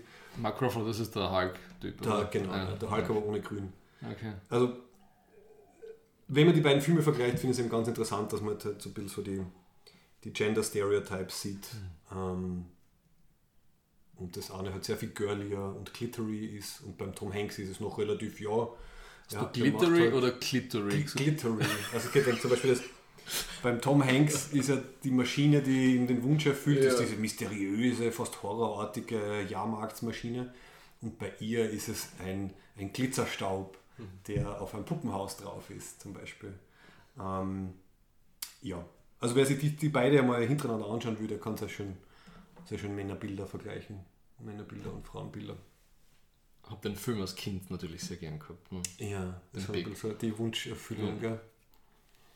Vor allem, er behält sich ja seine Kindlichkeit quasi. Das Erste, was er macht, wie er dann Geld hat, ist Junkfood kaufen, Spielsachen kaufen und mit seinem Freund abhängen. Ja. Also, ja. Oh, und noch ein, noch ein Film, den ich ähnlich gesehen habe, der äh, Must-See ist, ist dieses Boyhood vom Hast du Linklater? Wer hat denn dieses Before Sunrise und so gemacht? Hast du Link, Linklater oder so? Du Hast du Boyhood gesehen? Na, ist das ja. der mit dem Brad Pitt oder was? Na, äh, Boyhood ist der, wo er wirklich den Film über, glaube ich, 10 oder 11 Jahre gefilmt hat. Ah, und hat wirklich immer die gleichen Schauspieler und hat dann halt mit einem, was nicht, einem siebenjährigen Burschen anfängt und am Ende ist er halt dann im, im okay. College. Nein, nur Red Letter Media Kritik gesehen. Ah, ja. okay. Also meine eigene Meinung ist, dass der eine schöne, schöne Beobachtung von halt eben Erwachsenwerden ist, von ja. Männerbildern. Ähm, weil er hat eben dann halt den, den, leiblichen Vater, der aber geschieden ist, der hat vermittelt halt ein bestimmtes Männerbild und dann zwei Stiefväter, die aber irgendwie dann beide von, von eigentlich relativ netten Leuten zu Alkoholikern entwickeln im Endeffekt hm. und halt sehr autoritär werden und sehr ja, und was mich dann wundert, dass er, also der Mason, der Hauptcharakter, eigentlich ein super netter, gechillter, vernünftiger Typ ist am Ende, ja. obwohl er halt ein paar ziemlich schlechte Einflüsse äh, dann gehabt hat. Ja. Und insgesamt ein faszinierender Film. Also ich glaube, hm. ist der einzige, den ich kenne, was halt die, die Schauspieler mitaltern lassen. Mhm. In dem Sinn. Ja, so okay, genug, genug ge ja. monologisiert. Ich, ich, ich bin, glaube ich, ich habe gerade durchgeschaut. Ich habe ich hab eigentlich alle meine Punkte gemacht, die ich machen wollte. Passt. Dann gehen wir weiter. Gut. Right here, right now, I feel more love in this hate group than I ever felt at church or basketball or anywhere for that matter. So, jetzt wird es ein bisschen weniger ernst. Deswegen dürfen wir ein kleines Hipsterbier Kleines Hipsterbier. Danke, Thomas. Es ist wirklich ein fantastisches Bier. Firma sehr schön gestaltet. Uh. Ein, ein Kramer India Pale Ale von Bewok, eine Brauerei mm. an der Grenze zu Slowenien in Radkersburg. Mm. Super. Und die sind super. Geile Zeichnung drauf. Ich liebe diese Brauerei, ich muss endlich mal hinfahren. Mm. Wenn ich jemals gern wirklich einen Biersponsor hätte, dann ist es die Brauerei. Shoutout, Hashtag, wie machen wir das jetzt? Hashtaggen müssen wir es, gell? Ja, Hashtag. Hashtag Bewok. Hashtag Bewok, ja. Ja, wir sollten vielleicht wirklich machen. Okay, also wir sind bei There's So Much Love in this Hate Group Rubrik. Wir haben zwei tolle Serien, die gut ineinander greifen oder sich gemeinsam oder nacheinander oder im Verbund äh, diskutieren lassen. Ja. Mhm. Das eine hast du mir auch empfohlen, das ist die Serie Upload, mhm. in der es darum geht, dass ähm, ein IT-Programmierer also Singularity-mäßig, also sich äh, ins äh, virtuelle Jenseits hochladen lässt, weil er zumindest wirkt es im ersten Moment so, auf der, im, im realen Leben sterben würde. Und vor allem das Wichtige ist, es spielt eben in einer Zukunft, wo das jeder, der sich leisten kann, machen kann. Ja. Also es gibt aber dieses Virtual Afterlife und je nachdem, welchen Anbieter du wählst, kriegst du dann ein anderes Angebot Ja. sozusagen, wie dein eigentlich verstorbenes Ich weiterlebt digital. Und die Serie hat mir erstaunlich gut gefallen. Weniger wegen der Story, die finde ich sehr vorhersehbar und clunky, muss ich ehrlich sagen. Ne? Aber die, die Idee, wie sie das mit diesem Virtual Afterlife im Sinne so von Konsum und Kapitalismus, wie sie das virtuell fortsetzt, da haben sie total viel lustige Ideen gehabt. Ja? Ja. Äh, und wenn du das mit die letzten Black Mirror Staffeln vergleichst, ne? diese eine Folge hat es ergeben, das ist San Junipero, ne? diese super erfolgreiche, das war so eine Afterlife-Folge Ja. und danach haben sie nie wieder eine gescheite Folge gemacht, meiner Meinung nach. ja? Im Vergleich zu dem, was bei Black Mirror in den letzten Jahren produziert worden ist. Ne? Und für mich ist, ist die Stärke von der Serie halt diese Details, wie sie, wie sie sich vorgestellt haben, wie, wie das denn ist, wenn man in der Virtualität lebt. Ne? Leider die konsequente Fortsetzung von Dingen, die wir jetzt haben. Und Ja. dann irgend so ein Happy Happy Scheiß, sondern ja, Kommerz und, und äh, es geht ja darum, wie ist das denn mit meinen Angehörigen im echten, in der echten Welt? Was haben die für eine Macht über mich und so? Boah, also da wird es für mich zu Ja. einer Horrorserie. Ja. Weil er ist, also der Hauptcharakter, der Nathan, ist ja seiner, seiner teilweise gutmeinenden, teilweise ein bisschen creepy Freundin wirklich komplett ausgeliefert. Also Das wenn kommt nicht- sie nicht weiter zahlt, Die Ingrid, ne? die Ingrid, genau. Ja. Wenn sie nicht weiter zahlt, dann ist er weg vom Fenster, beziehungsweise es gibt diese Zwischenstufe, die sogenannten Two Gigs. Also wenn es dann runtergestuft wirst, hast du nur mehr ein Datenvolumen von 2 Gigabyte pro Monat. Und ich glaube, normal herumbewegen, was sagen, das verbraucht dann einfach Datenvolumen. Und da gibt es halt dann die Leute in diesem virtuellen Keller von diesem Afterlife, die halt dann nach 10 Tagen keine Gigs mehr haben und dann bleiben sie halt einfach eingefroren, bis das nächste Monat beginnt. Herrlich. Eh, diese künstliche Knappheit in der Cloud, ne? Künstliche Knappheit, genau. Ja. Und Äh, die da erzeugt wird, die eigentlich völlig unnötig ist. Und mich hat es mich hat's halt sehr an, ein bisschen, also nicht sehr, ein bisschen auch an ähm, so Online-Computerspiele mit diesen Microtransactions erinnert. Also du hast so deinen Basispreis, also er hat halt dieses Lakeview, wo er halt Ja. ähm, im Afterlife ist. Aber wenn er zum Beispiel besonders gutes Frühstück haben will, dann muss er ein bisschen was dazu zahlen. Und das sind für mich diese Microtransactions Ja, im, im Online-Gaming. wie mit Essen und Bedürfnissen umgegangen wird, habe ich total spannend gefunden. Äh, Du hast so eben die Grundausstattung an, an Gewand, die du zur Verfügung hast. Du kannst da irgendwie die, die Aussicht aus dem Fenster für dich regeln, die Jahreszeiten und so, aber immer wenn du ein bisschen mehr willst, musst du was drauflegen. Und es gibt, äh, ihm geht es ja schon mal nicht schlecht, ne? er ist eh schon in so einem Top-Notch Virtual Home, ja? aber es gibt noch total andere Kaliber irgendwie. Ja? Also der eine Typ, der praktisch eine ganze Menschen in dieser eine Industrielle, der das totale Arschloch ist, ja? ähm, finde ich total cool gemacht irgendwie, wie er sagt, dass sie, damit er das essen kann, haben sie das letzte Rhinoceros irgendwie schlacht, geschlachtet, Ja, damit sie den Taste von diesem Fleisch richtig synthetisieren können. synthetisieren gell? können. Mhm. Ja. Und da hat mir dieser, dieser Real- und Virtual-Life-Bezug irgendwie gut gefallen. Ne? Also damit sie das richtig rüberbringen. Ja. Genau. Ein anderer Punkt ist so Werbung, die sie da dauernd reinknallen, Die man dann wegklicken die man muss. das wegklicken muss, die da immer wieder reinpoppen. Ähm, ja, aber mir schon ein wichtiger Punkt ist eben, seine Frau besitzt ihn quasi. Ne? Ja. Und da gibt es diese völlig wirre Begräbnisfolge, wo er praktisch, wo das so Usus ist, dass du deinem eigenen Begräbnis beiwohnst und wo er dann draufkommt, dass, dass irgendwie ihr das wichtiger ist, dass die ganzen Hors d'oeuvre richtig angerichtet sind und so. Ja. Ich muss sagen, die, diese, die macht, diese Ingrid hat mir fertig gemacht, der Charakter, aber der ist so gut gespielt von der anderen Total. Ja, ja. Also die Schauspielerin ist extrem gut. Wie Die, heißt sie? die, äh, Allegra Edwards. Ähm, die, das wäre jetzt dann wieder fast ein Beispiel für, das wäre dann für eine Frauenrollen- und Femininität-Folge. ich habe sie total spannend gefunden, weil sie ist ja es hat, was, sie hat ein bisschen was Manisches, oder? Mit diesem, ähm, wir müssen unbedingt zusammenbleiben, Schatzi, und sie will ihn total kontrollieren. Und sie kommt aus einem Haushalt und einer Familie, die alles super hyper Knife-Stabbing Kapitalisten sind, Genau, die eigentlich volle- bei jedem Family Dinner nur fertig machen Ja. und das lustig finden. Wobei, äh, in späteren Folgen merkt man eben, dass ihr das gar nicht so taugt. Also sie verteidigt ja dann die, das, das Mädel, war das seine kleine, also irgendwie, ich glaube, sie ist mit ihm verwandt oder so, also mit Nathan. Auf jeden Oder Fall Nichte oder so. Eine ne? Nichte oder so, genau. Also sie, sie merkt dann, wie arsch äh, Ja. eigentlich ihre Eltern und ihr Ja. Umfeld halt zu diesen, Ja. ähm, und darf ich sagen, normalen, nicht reichen Leuten sind und verteidigt sie.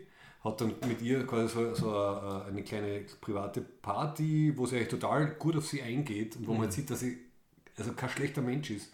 Also ich finde, sie, sie, sie, sie ist sehr. Ja, aber, bei ihr so cool ist, finde ich, so diese, diese Absurditäten, wie diese ganzen Schönheits-Body-Modifications, die sie macht. Die, die Schulterblätter spitzen. Ne?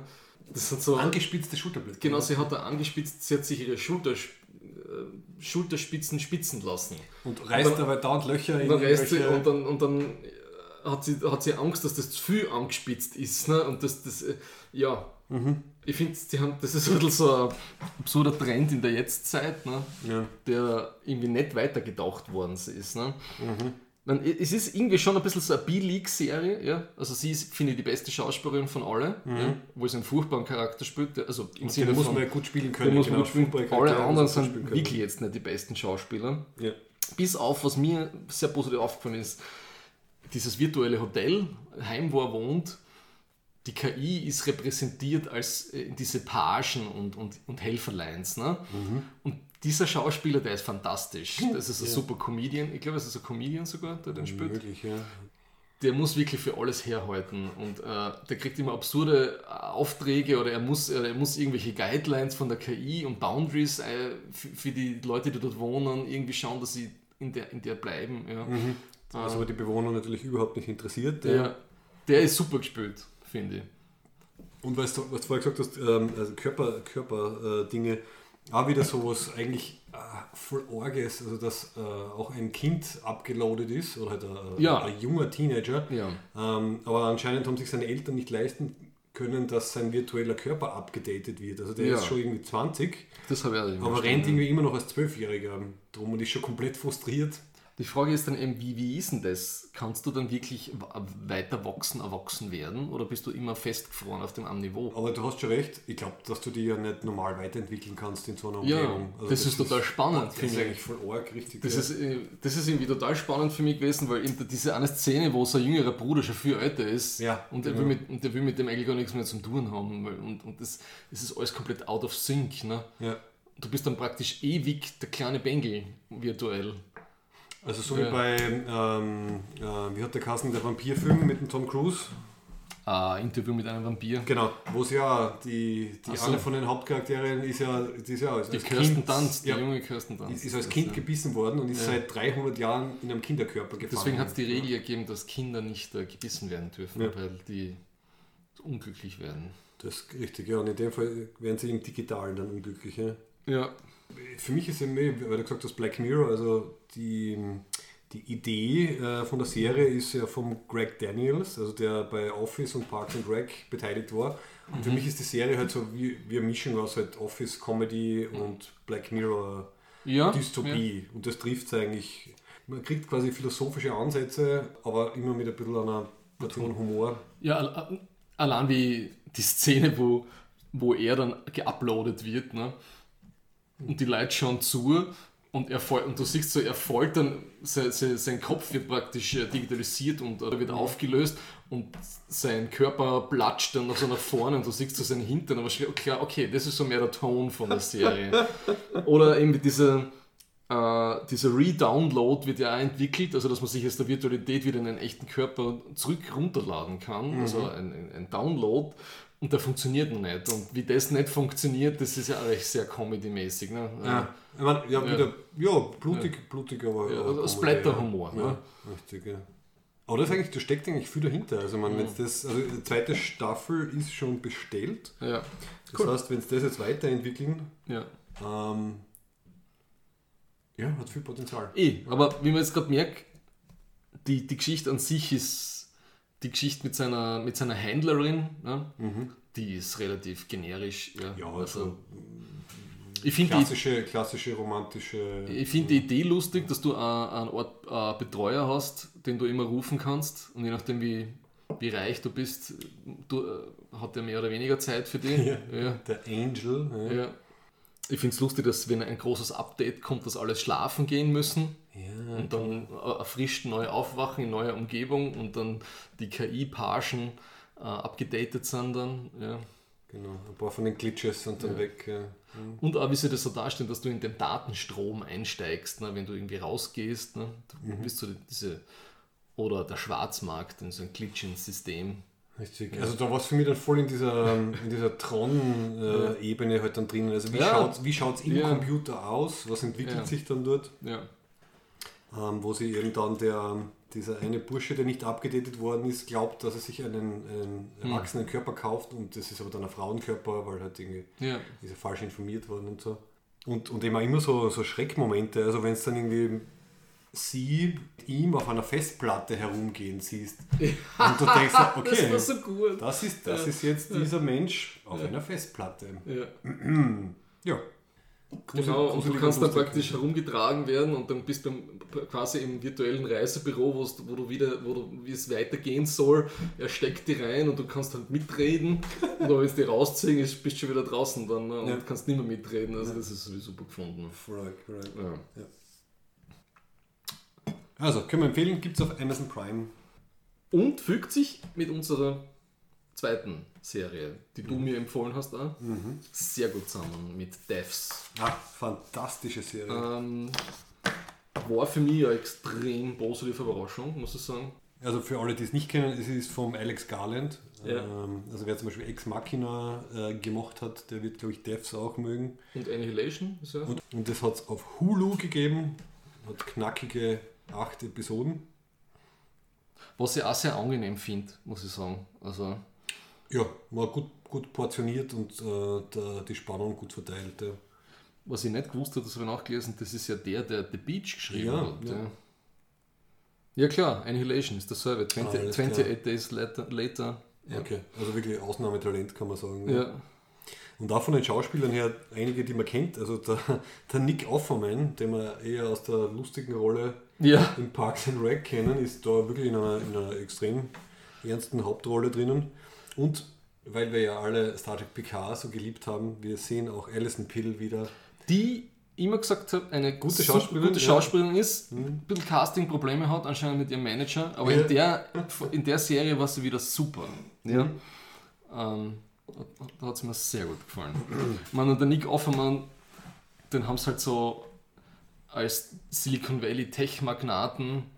Ja, und um was geht's? Es geht darum, dass eben eine, eine Firma von dem Nick Offermann-Charakter versucht, eine Art Quantenmaschine zu machen, in, mit der man Quantencomputermaschine zu machen, mit der man in der Zeitlinie vor und zurückschauen kann. Und das wird immer weiter verfeinert. Also das Ja. hat mir sehr gut gefallen, dieser, diese langsame Eskalation. Also in den Ja. ersten Folgen schaffen sie es, ähm, historische Ereignisse so, so ganz unscharf mit Partikeln in schwarz-weiß ohne Ton darzustellen, was Mhm. Ja. aber schon die volle Sensation ist. Ja. Ich glaube, das erste Bild ist irgendwie halt Jesus am Kreuz. Ja. Ähm, und dann wird es immer weiter verfeinert und verfeinert und Mhm. bis sie das zu, zur quasi allmächtigen Mhm. Maschine entwickelt, die, was nicht, eine Milliarde Jahre in die Vergangenheit schauen kann und du Mhm. kannst da in Farbe und in Ton die Geschichte anschauen. Cast ist super, Production Value ist ein Hammer, Soundtrack super. Ja. höre zurzeit in der Arbeit immer, Mhm. wenn, ich, wenn ich was schreibe. Was mir auch sehr gut gefallen hat, dass jedes, jede Folge hat so ein Intro, Ja. was, Wo man schon was sieht, wo gell? man ein bisschen was sieht. Und Aber es, weißt du nicht? es sind keine Szenen aus der Folge, die kommen, sondern es ist so ein Stimmungsdinger. Äh, Teilweise sind Sachen, Ja. die passieren in der Folge. okay, ja. Also so eine Mischung aus quasi Ja. das, ist, ist das Setup ähm, vom Gefühl her und Szenen, die später passieren, aber du kannst sie noch nicht zuordnen. Das habe ich auch extrem raffiniert gefunden. Und philosophisch her ist es halt auf einem relativ hohen Niveau, würde ich sagen. Es ist sehr, aus meiner Sicht, sehr existenzialistisch. Ne? Und mir kommt vor, dass dieser Hauptcharakter, Forest hast du der übrigens. Forrest, der, der, der Tech-Guru, Ja. ich habe da immer an Ray Kurzweil denken müssen. Ne? Also Ray Kurzweil, das ist also ein Ameri amerikanischer Tech-Typ, der sehr stark mit der Singularity verbunden ist. Der gilt auch einer als der Begründer oder einer der Anstoßenden für diese ganzen Transhumanism-Geschichten, dass man sich uploaden kann, wie wir vorher gehört haben. Und dem seine Motivation war immer, dass er seinen Vater wieder herstellen will. Ah, okay. Ja. Und das, weil der Hauptcharakter, der, der Forrest, will ja seine Tochter wiedersehen oder mit ihr wieder vereint werden, weil, Ja. weil aus seinem Gefühl, durch seine Schuld ist sie gestorben. Ja? Und vor allem für ihn, für ihn wird es dann wirklich zur Schicksalsfrage, äh, eben Determinismus versus äh, diese, diese Many-Worlds-Theorie. Es geht um Interpretation von Quantentheorie. Genau, ja? also Äh, das Interessante daran ist eben, es gibt anscheinend gewisse Algorithmen, die man in diesen Quantencomputer reinfüttern kann. Wenn Ja. man anfängt mit der Annahme und einer gewissen Formel, die sagt, es ist alles deterministisch, also alles, was irgendwie Mhm. passiert, ist vorherbestimmt aufgrund von den Eigenschaften, die halt die, die Objekte und die Personen haben. Und es gibt nur eine, eine Welt. Dann hat man diese, diese ganz, äh, ganz schwachen Bilder, also irgendwie so Mhm. nur diese paar Partikel, man kann nicht viel machen und dann macht aber einer der Mitarbeiter ohne das Wissen, glaube ich, auf jeden Fall ohne die ähm, der Linden. das Der oder die Linden. Genau, der Linden äh, macht halt dann irgendwie etwas, was der Forrest eigentlich nicht will. Er, er setzt diesen ganzen Algorithmus auf andere Basiswerte, die davon ausgehen, dass es halt mit dieser Many-Worlds-Theorie, dass halt quasi jede Entscheidung eine neue äh, parallele Realität erzeugt. Und sobald er das einsetzt, können es eigentlich erst die Maschine so verbessern, dass sie halt so gut in die Zukunft, also in die Vergangenheit hauptsächlich und ein bisschen in die Zukunft schauen können. Ich mein, das mit dem Determinismus, das ist total spannend, weil da habe ich wieder an, den, an die schwarzen Löcher und den Steve Hawking denken müssen, weil das ja immer ein Problem ist und der, der Hawking hat an dem ja gearbeitet. Ne? Die schwarzen Löcher, die Quantentheorie ja praktisch mit der, mit der Kosmologie in Verbindung bringen und das immer ein Problem war für die Kosmologie bzw. Quantentheorie, was passiert mit der Information von dem, was ins schwarze Loch reingeht. Ne? ja. mhm. Und das hat ja teilweise den Determinismus kaputt gemacht von der Quantentheorie und das geht halt nicht. Und der Hawking hat ganz viel an dem gearbeitet. Ah, okay, Das finde ich okay. total spannend. Ähm, Entschuldigung, was, was halt für den Forrest wichtig ist, also Ja. er ist ein totaler Verfechter halt, dass es nur mit diesem Determinismus algorithmisch funktionieren soll, weil das wird halt ihn von der Schuld befreien, dass er halt die Tochter umgebracht hat im Endeffekt, weil es war dieser Telefonanruf, der das verursacht hat. ja, Und beziehungsweise. dann war es halt nicht seine freie Entscheidung, sondern es war vorherbestimmt. Aber Ja. wenn halt jetzt quasi bewiesen wird, dass diese viele Welten-Theorie stimmt, ja. dann ist er quasi schuld oder halt schuldiger, weil es halt seine Entscheidung war und in Ja. anderen parallelen Welten lebt sie noch. Also für ihn ist das halt so die, der totale Fokuspunkt. Und weil es ja darum geht, dass er die eine seine Tochter will. Er will nicht irgendeine, sondern er will seine. Er will nicht, also nicht er, er will, Parallelwelt 17, Genau, sondern er will, nicht, er will nicht, wie er sagt, er will nicht a Jesus sprechen hören Ja. aus der Vergangenheit, sondern er will the one true Jesus für die eine Zeitlinie haben. Ja? Genau, genau. Ähm, das mit dem Jesus Backcasting, muss ich sagen, das habe ich völlig dumm gefunden. Das, hat, das war ein bisschen ein Downer für mich. Wäre das etwas total Nachvollziehbares? Nein. Also, Also du nimmst Mir hat- historische Ereignisse. mir hat dieses eine, dass die dann zum Spaß da die eine Sexszene von der Marilyn Monroe oder geschaut haben, wer hat nicht den Kennedy jetzt wirklich erschossen und so. Ja. Das macht für mich viel mehr Sinn. Also das mit, das war mal, das war mal ein bisschen, das war zu äh, grob für mich einfach. Interessant. Na, für mich war es total nachvollziehbar und, und ähm, es hat ein gewisses Gewicht einfach gehabt. Also wenn du, wenn du dir sowas im Nachhinein anschauen kannst. Für mich hat es halt gut zu den Themen gepasst, weil es geht halt so Okay. viel um der Mensch als Gott, ähm, weil er durch solche Technologien und so eine Macht kriegt. Mhm. Und übrigens auch diesen, diesen nicht sehr gut versteckten Hinweis, dass halt Devs in Großbuchstaben halt Deus äh, Mhm. Auf Latein heißen kann. Also es, es gibt eine sehr große religiöse Thematik in der ganzen Serie. Insofern passt für mich.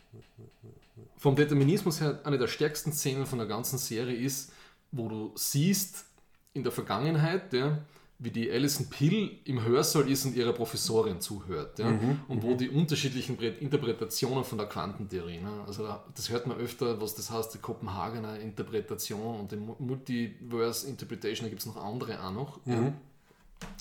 Ich bin kein Physiker, ja, nur ein Semester studiert, bin ein Laienastronome.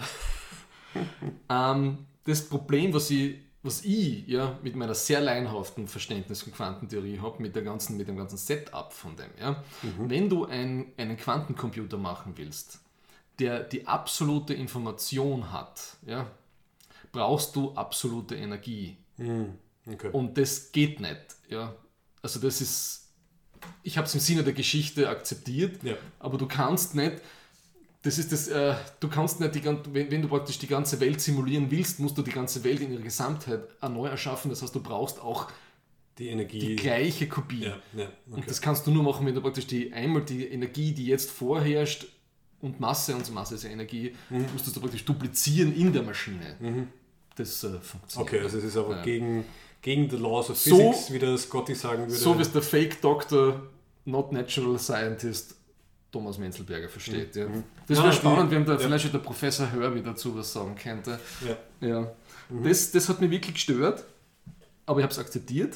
genau. Was mich noch viel mehr gestört hat, ist, am Schluss ja, hast du She made a choice. Ne? Und das hat dann das System quasi Das hat das gebrochen. System gebrochen. Die, der, die eigentliche Hau- äh, Hauptcharakterin, die, ähm, Lilly. die Lilly. Und da denke ich mir, what the fuck? Ihr, ihr schaut die ganze Zeit, wie es die Zukunft sich entwickelt. Durch eure Entscheidungen, wie ihr wisst, wie die Szene sind, führt sie da, sie reden immer von diesem Train-Track, von dem Determinismus, von dieser Mhm, die unsichtbaren Eisenbahnschiene, ja. die, die man nicht verändern kann. Ne? Mhm. Aber die Lilly kann jetzt auf einmal einen Choice machen und das verändern. Mhm. Was tut denn ihr die ganze Zeit? Wieso entscheidet ihr euch nicht? Warum versucht ihr, ihr habt die Regel, dass ihr nicht in die Zukunft schaut, ja? aber ihr habt nie versucht, irgendwas zu beeinflussen? Ja. Das macht halt, finde ich, null Sinn gemacht. Ja?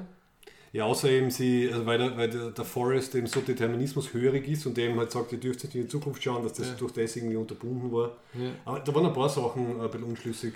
Ähm, wie interpretierst du das, wo die Katie sich dann mit dem Linden wieder trifft und sagt, wenn du deinen Job zurückhaben willst, weil er wird Ja. rausgeschmissen, weil er halt diesen anderen Algorithmus verwendet, Ja. dann kletter jetzt da auf diesen Staudamm rauf und wenn Ja. du nicht runterfällst, dann bist du in der richtigen Parallelwelt oder was? Das habe ich nicht ganz verstanden.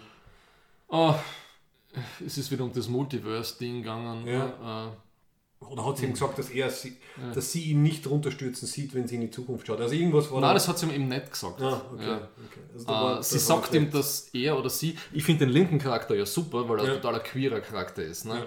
Was ja eigentlich, äh, Es, glaub aus dem ersten ist er mal, glaube ich, Teenager, später Teenager. Teenager. Also, also quasi ein Whiz-Kid. in und eigentlich Sinne. müsstest du eigentlich im Amerikanischen würde man immer they sagen, ne? Ah, okay. weil es ja äh, ne, es ist weder maskulin noch feminin Mhm. in biologischer Hinsicht, also in, in Gender-Hinsicht jetzt. Ne? Okay.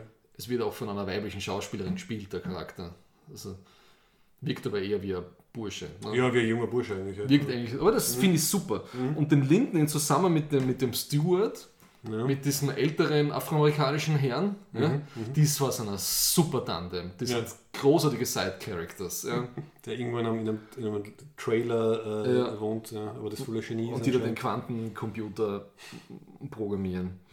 Ähm, ja, Auf jeden Fall der, der Connex zu Upload ist eben dann, dass am Ende die Lily und der Forest abgeloadet sind in halt dieses System ja, und der Forest hat dann endlich ja, die, die simulierte Realität, die er gern haben will, also seine Frau und sein Kind leben noch. Und er und die Lily sind die einzigen, die dort wissen, dass sie halt eigentlich in dieser Box drinnen sind, wobei halt immer wieder halt die Theorie aufgestellt wird, also dass halt, es ist alles in der Box drinnen und da, es gibt keinen Unterschied mehr zwischen echter Welt und Anführungszeichen und simulierter Welt, weil halt eben ja, also de facto, auch- ist es, de facto ist es halt dann für die Leute drin sind kein Unterschied und so, also der Schluss hat für mich auch wenig Sinn gemacht. Hm. Wie dann diese eine Kongressabgeordnete oder Senatorin neben der Alison Peel steht und sagt, ja, sie reden da mehr oder weniger drüber, die Simulation nicht anzuhalten, weil die Lily und der Forest jetzt da drin sind. ja, quasi humanitäre Mission. Und das ja sehr eigenartig gefunden, muss Ja, ich sagen. es, es, es war so ein Mini-Happy End quasi halt. Also, man, ganz arg wäre es wirklich gewesen, wenn die Senatorin dann halt sagt so, Pull machen wir nicht und dann tschack. Und dann richtig, ja, zieht sie den Stecker. Mhm. Ja, aber da, das klingt jetzt total kritisch, aber ich habe die Serie super gefunden. Ja. Mhm. Es sind einfach nur ein paar Sachen, da geht so der Sinnalarm dann los. Ja, ja. Ges Na, also- genauso wie im, sie können sich nicht anders entscheiden. Wie, wie, wie, sie, wie, wie sie dann das System irgendwie, das Steward das gefixt hat, nachdem sie den Linden ausgeschmissen haben, ja. sind diese ganzen Entwickler alle im Raum und er stellt es so ein, dass, das, dass der Bildschirm eine Sekunde nach vor schaut. Ja? ja. Oder sogar, es gab, teilweise sind es glaube ich sogar 5 oder 10 Sekunden. Ja, und- also sie könnten sehr wohl. Sie könnten, sie ähm, sehen, was passieren wird und verhalten sich ganz gleich so, gleich so wie es passiert, weil das sagt, dass der, der irgendwie, weil es sich richtig anfühlt, Ja. als ob das alles seine Entscheidung ist. Ja. Das ist aber dann ein Blödsinn mit dem, dass die Lilly am Schluss sich anders verhalten kann. Ja. Mhm. Also das ist schon ein ziemliche, ziemliches Plot. Äh, Ding, was ziemlich willkürlich ist. Ja, also Sie, haben, sie haben sich ja eben bis zu der Lilly-Entscheidung halt eher dran herum manövriert. Also wenn sie es konsequent beleuchtet hätten, hätten wir das vorher schon ausgehebelt. Aber es sind super Stimmungen und ähm, also ich kann die Serie nur empfehlen. Ja.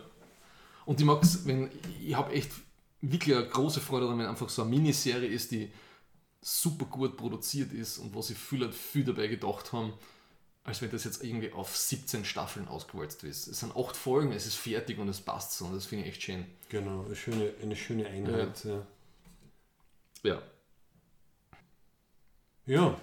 So, kriegt Space Force noch einen, einen Menschen?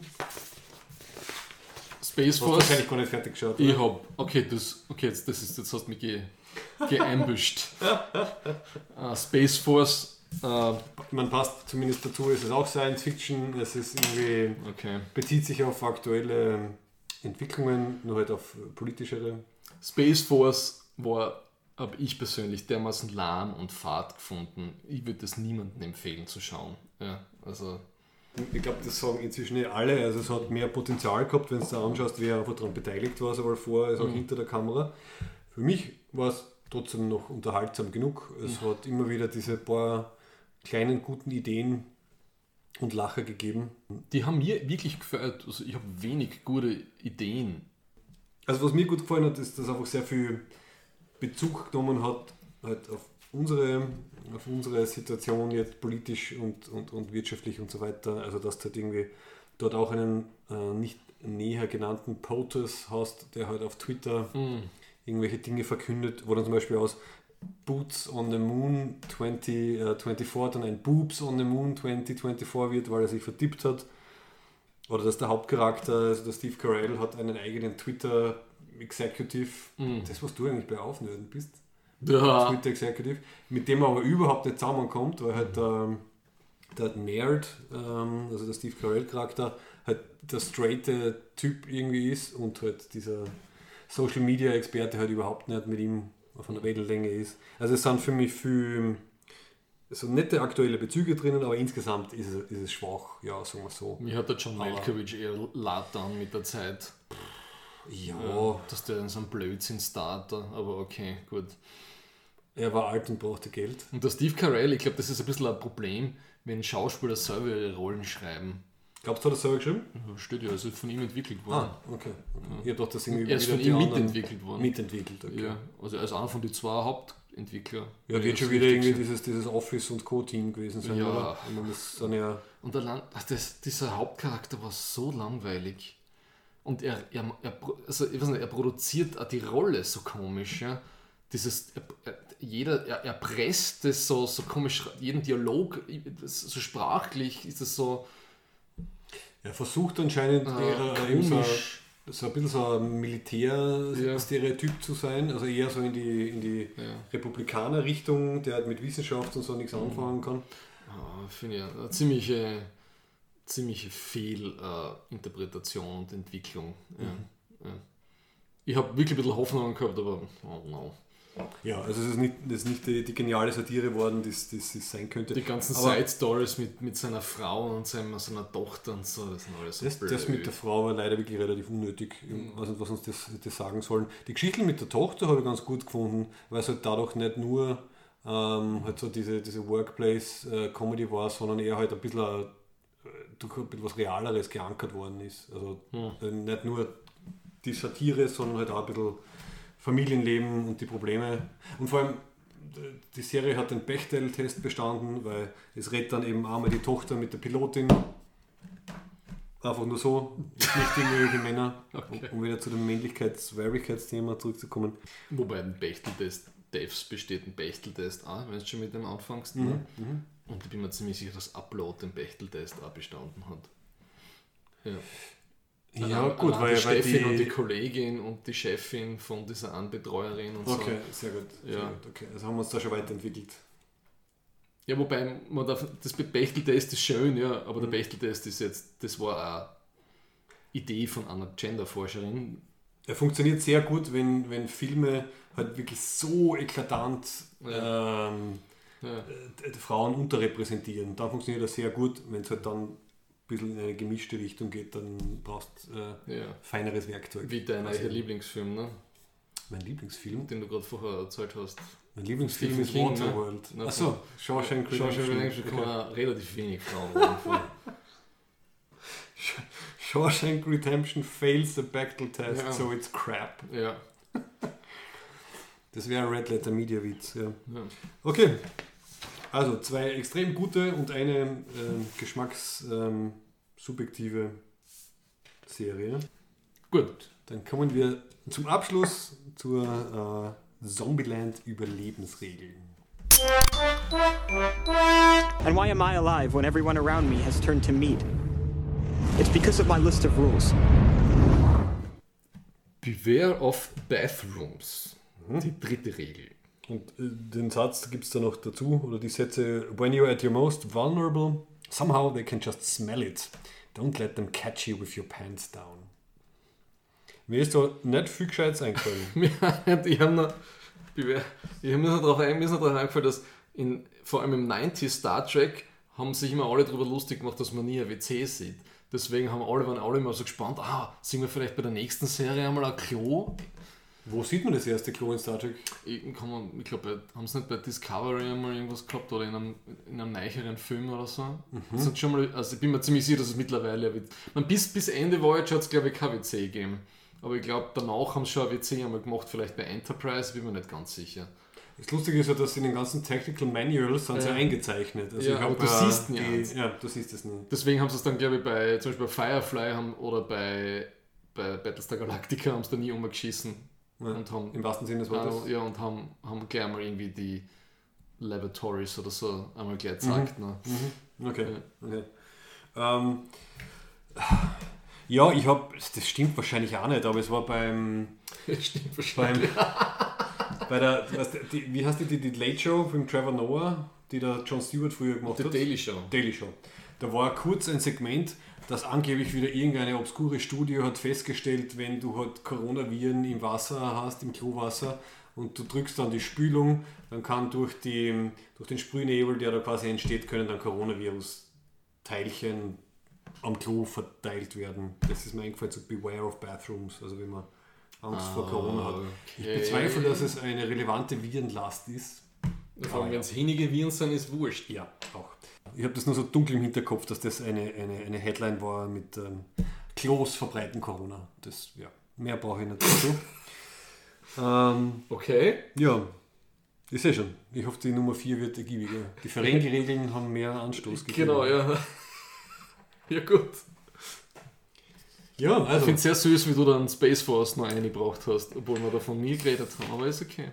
ich habe es geschaut, mir war es wichtig. Du bist so lieb.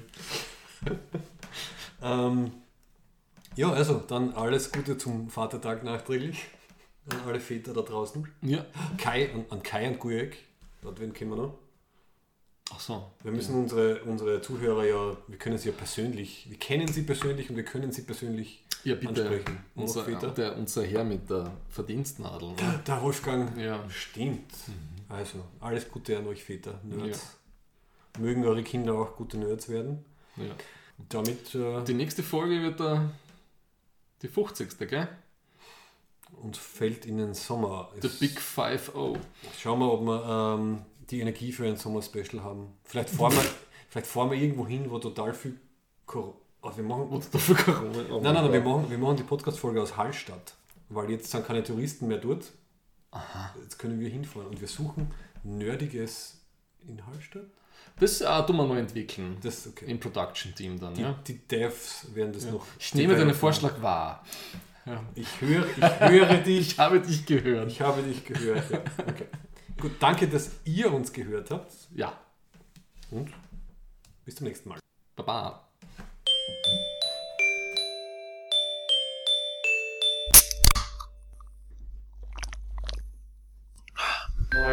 Thank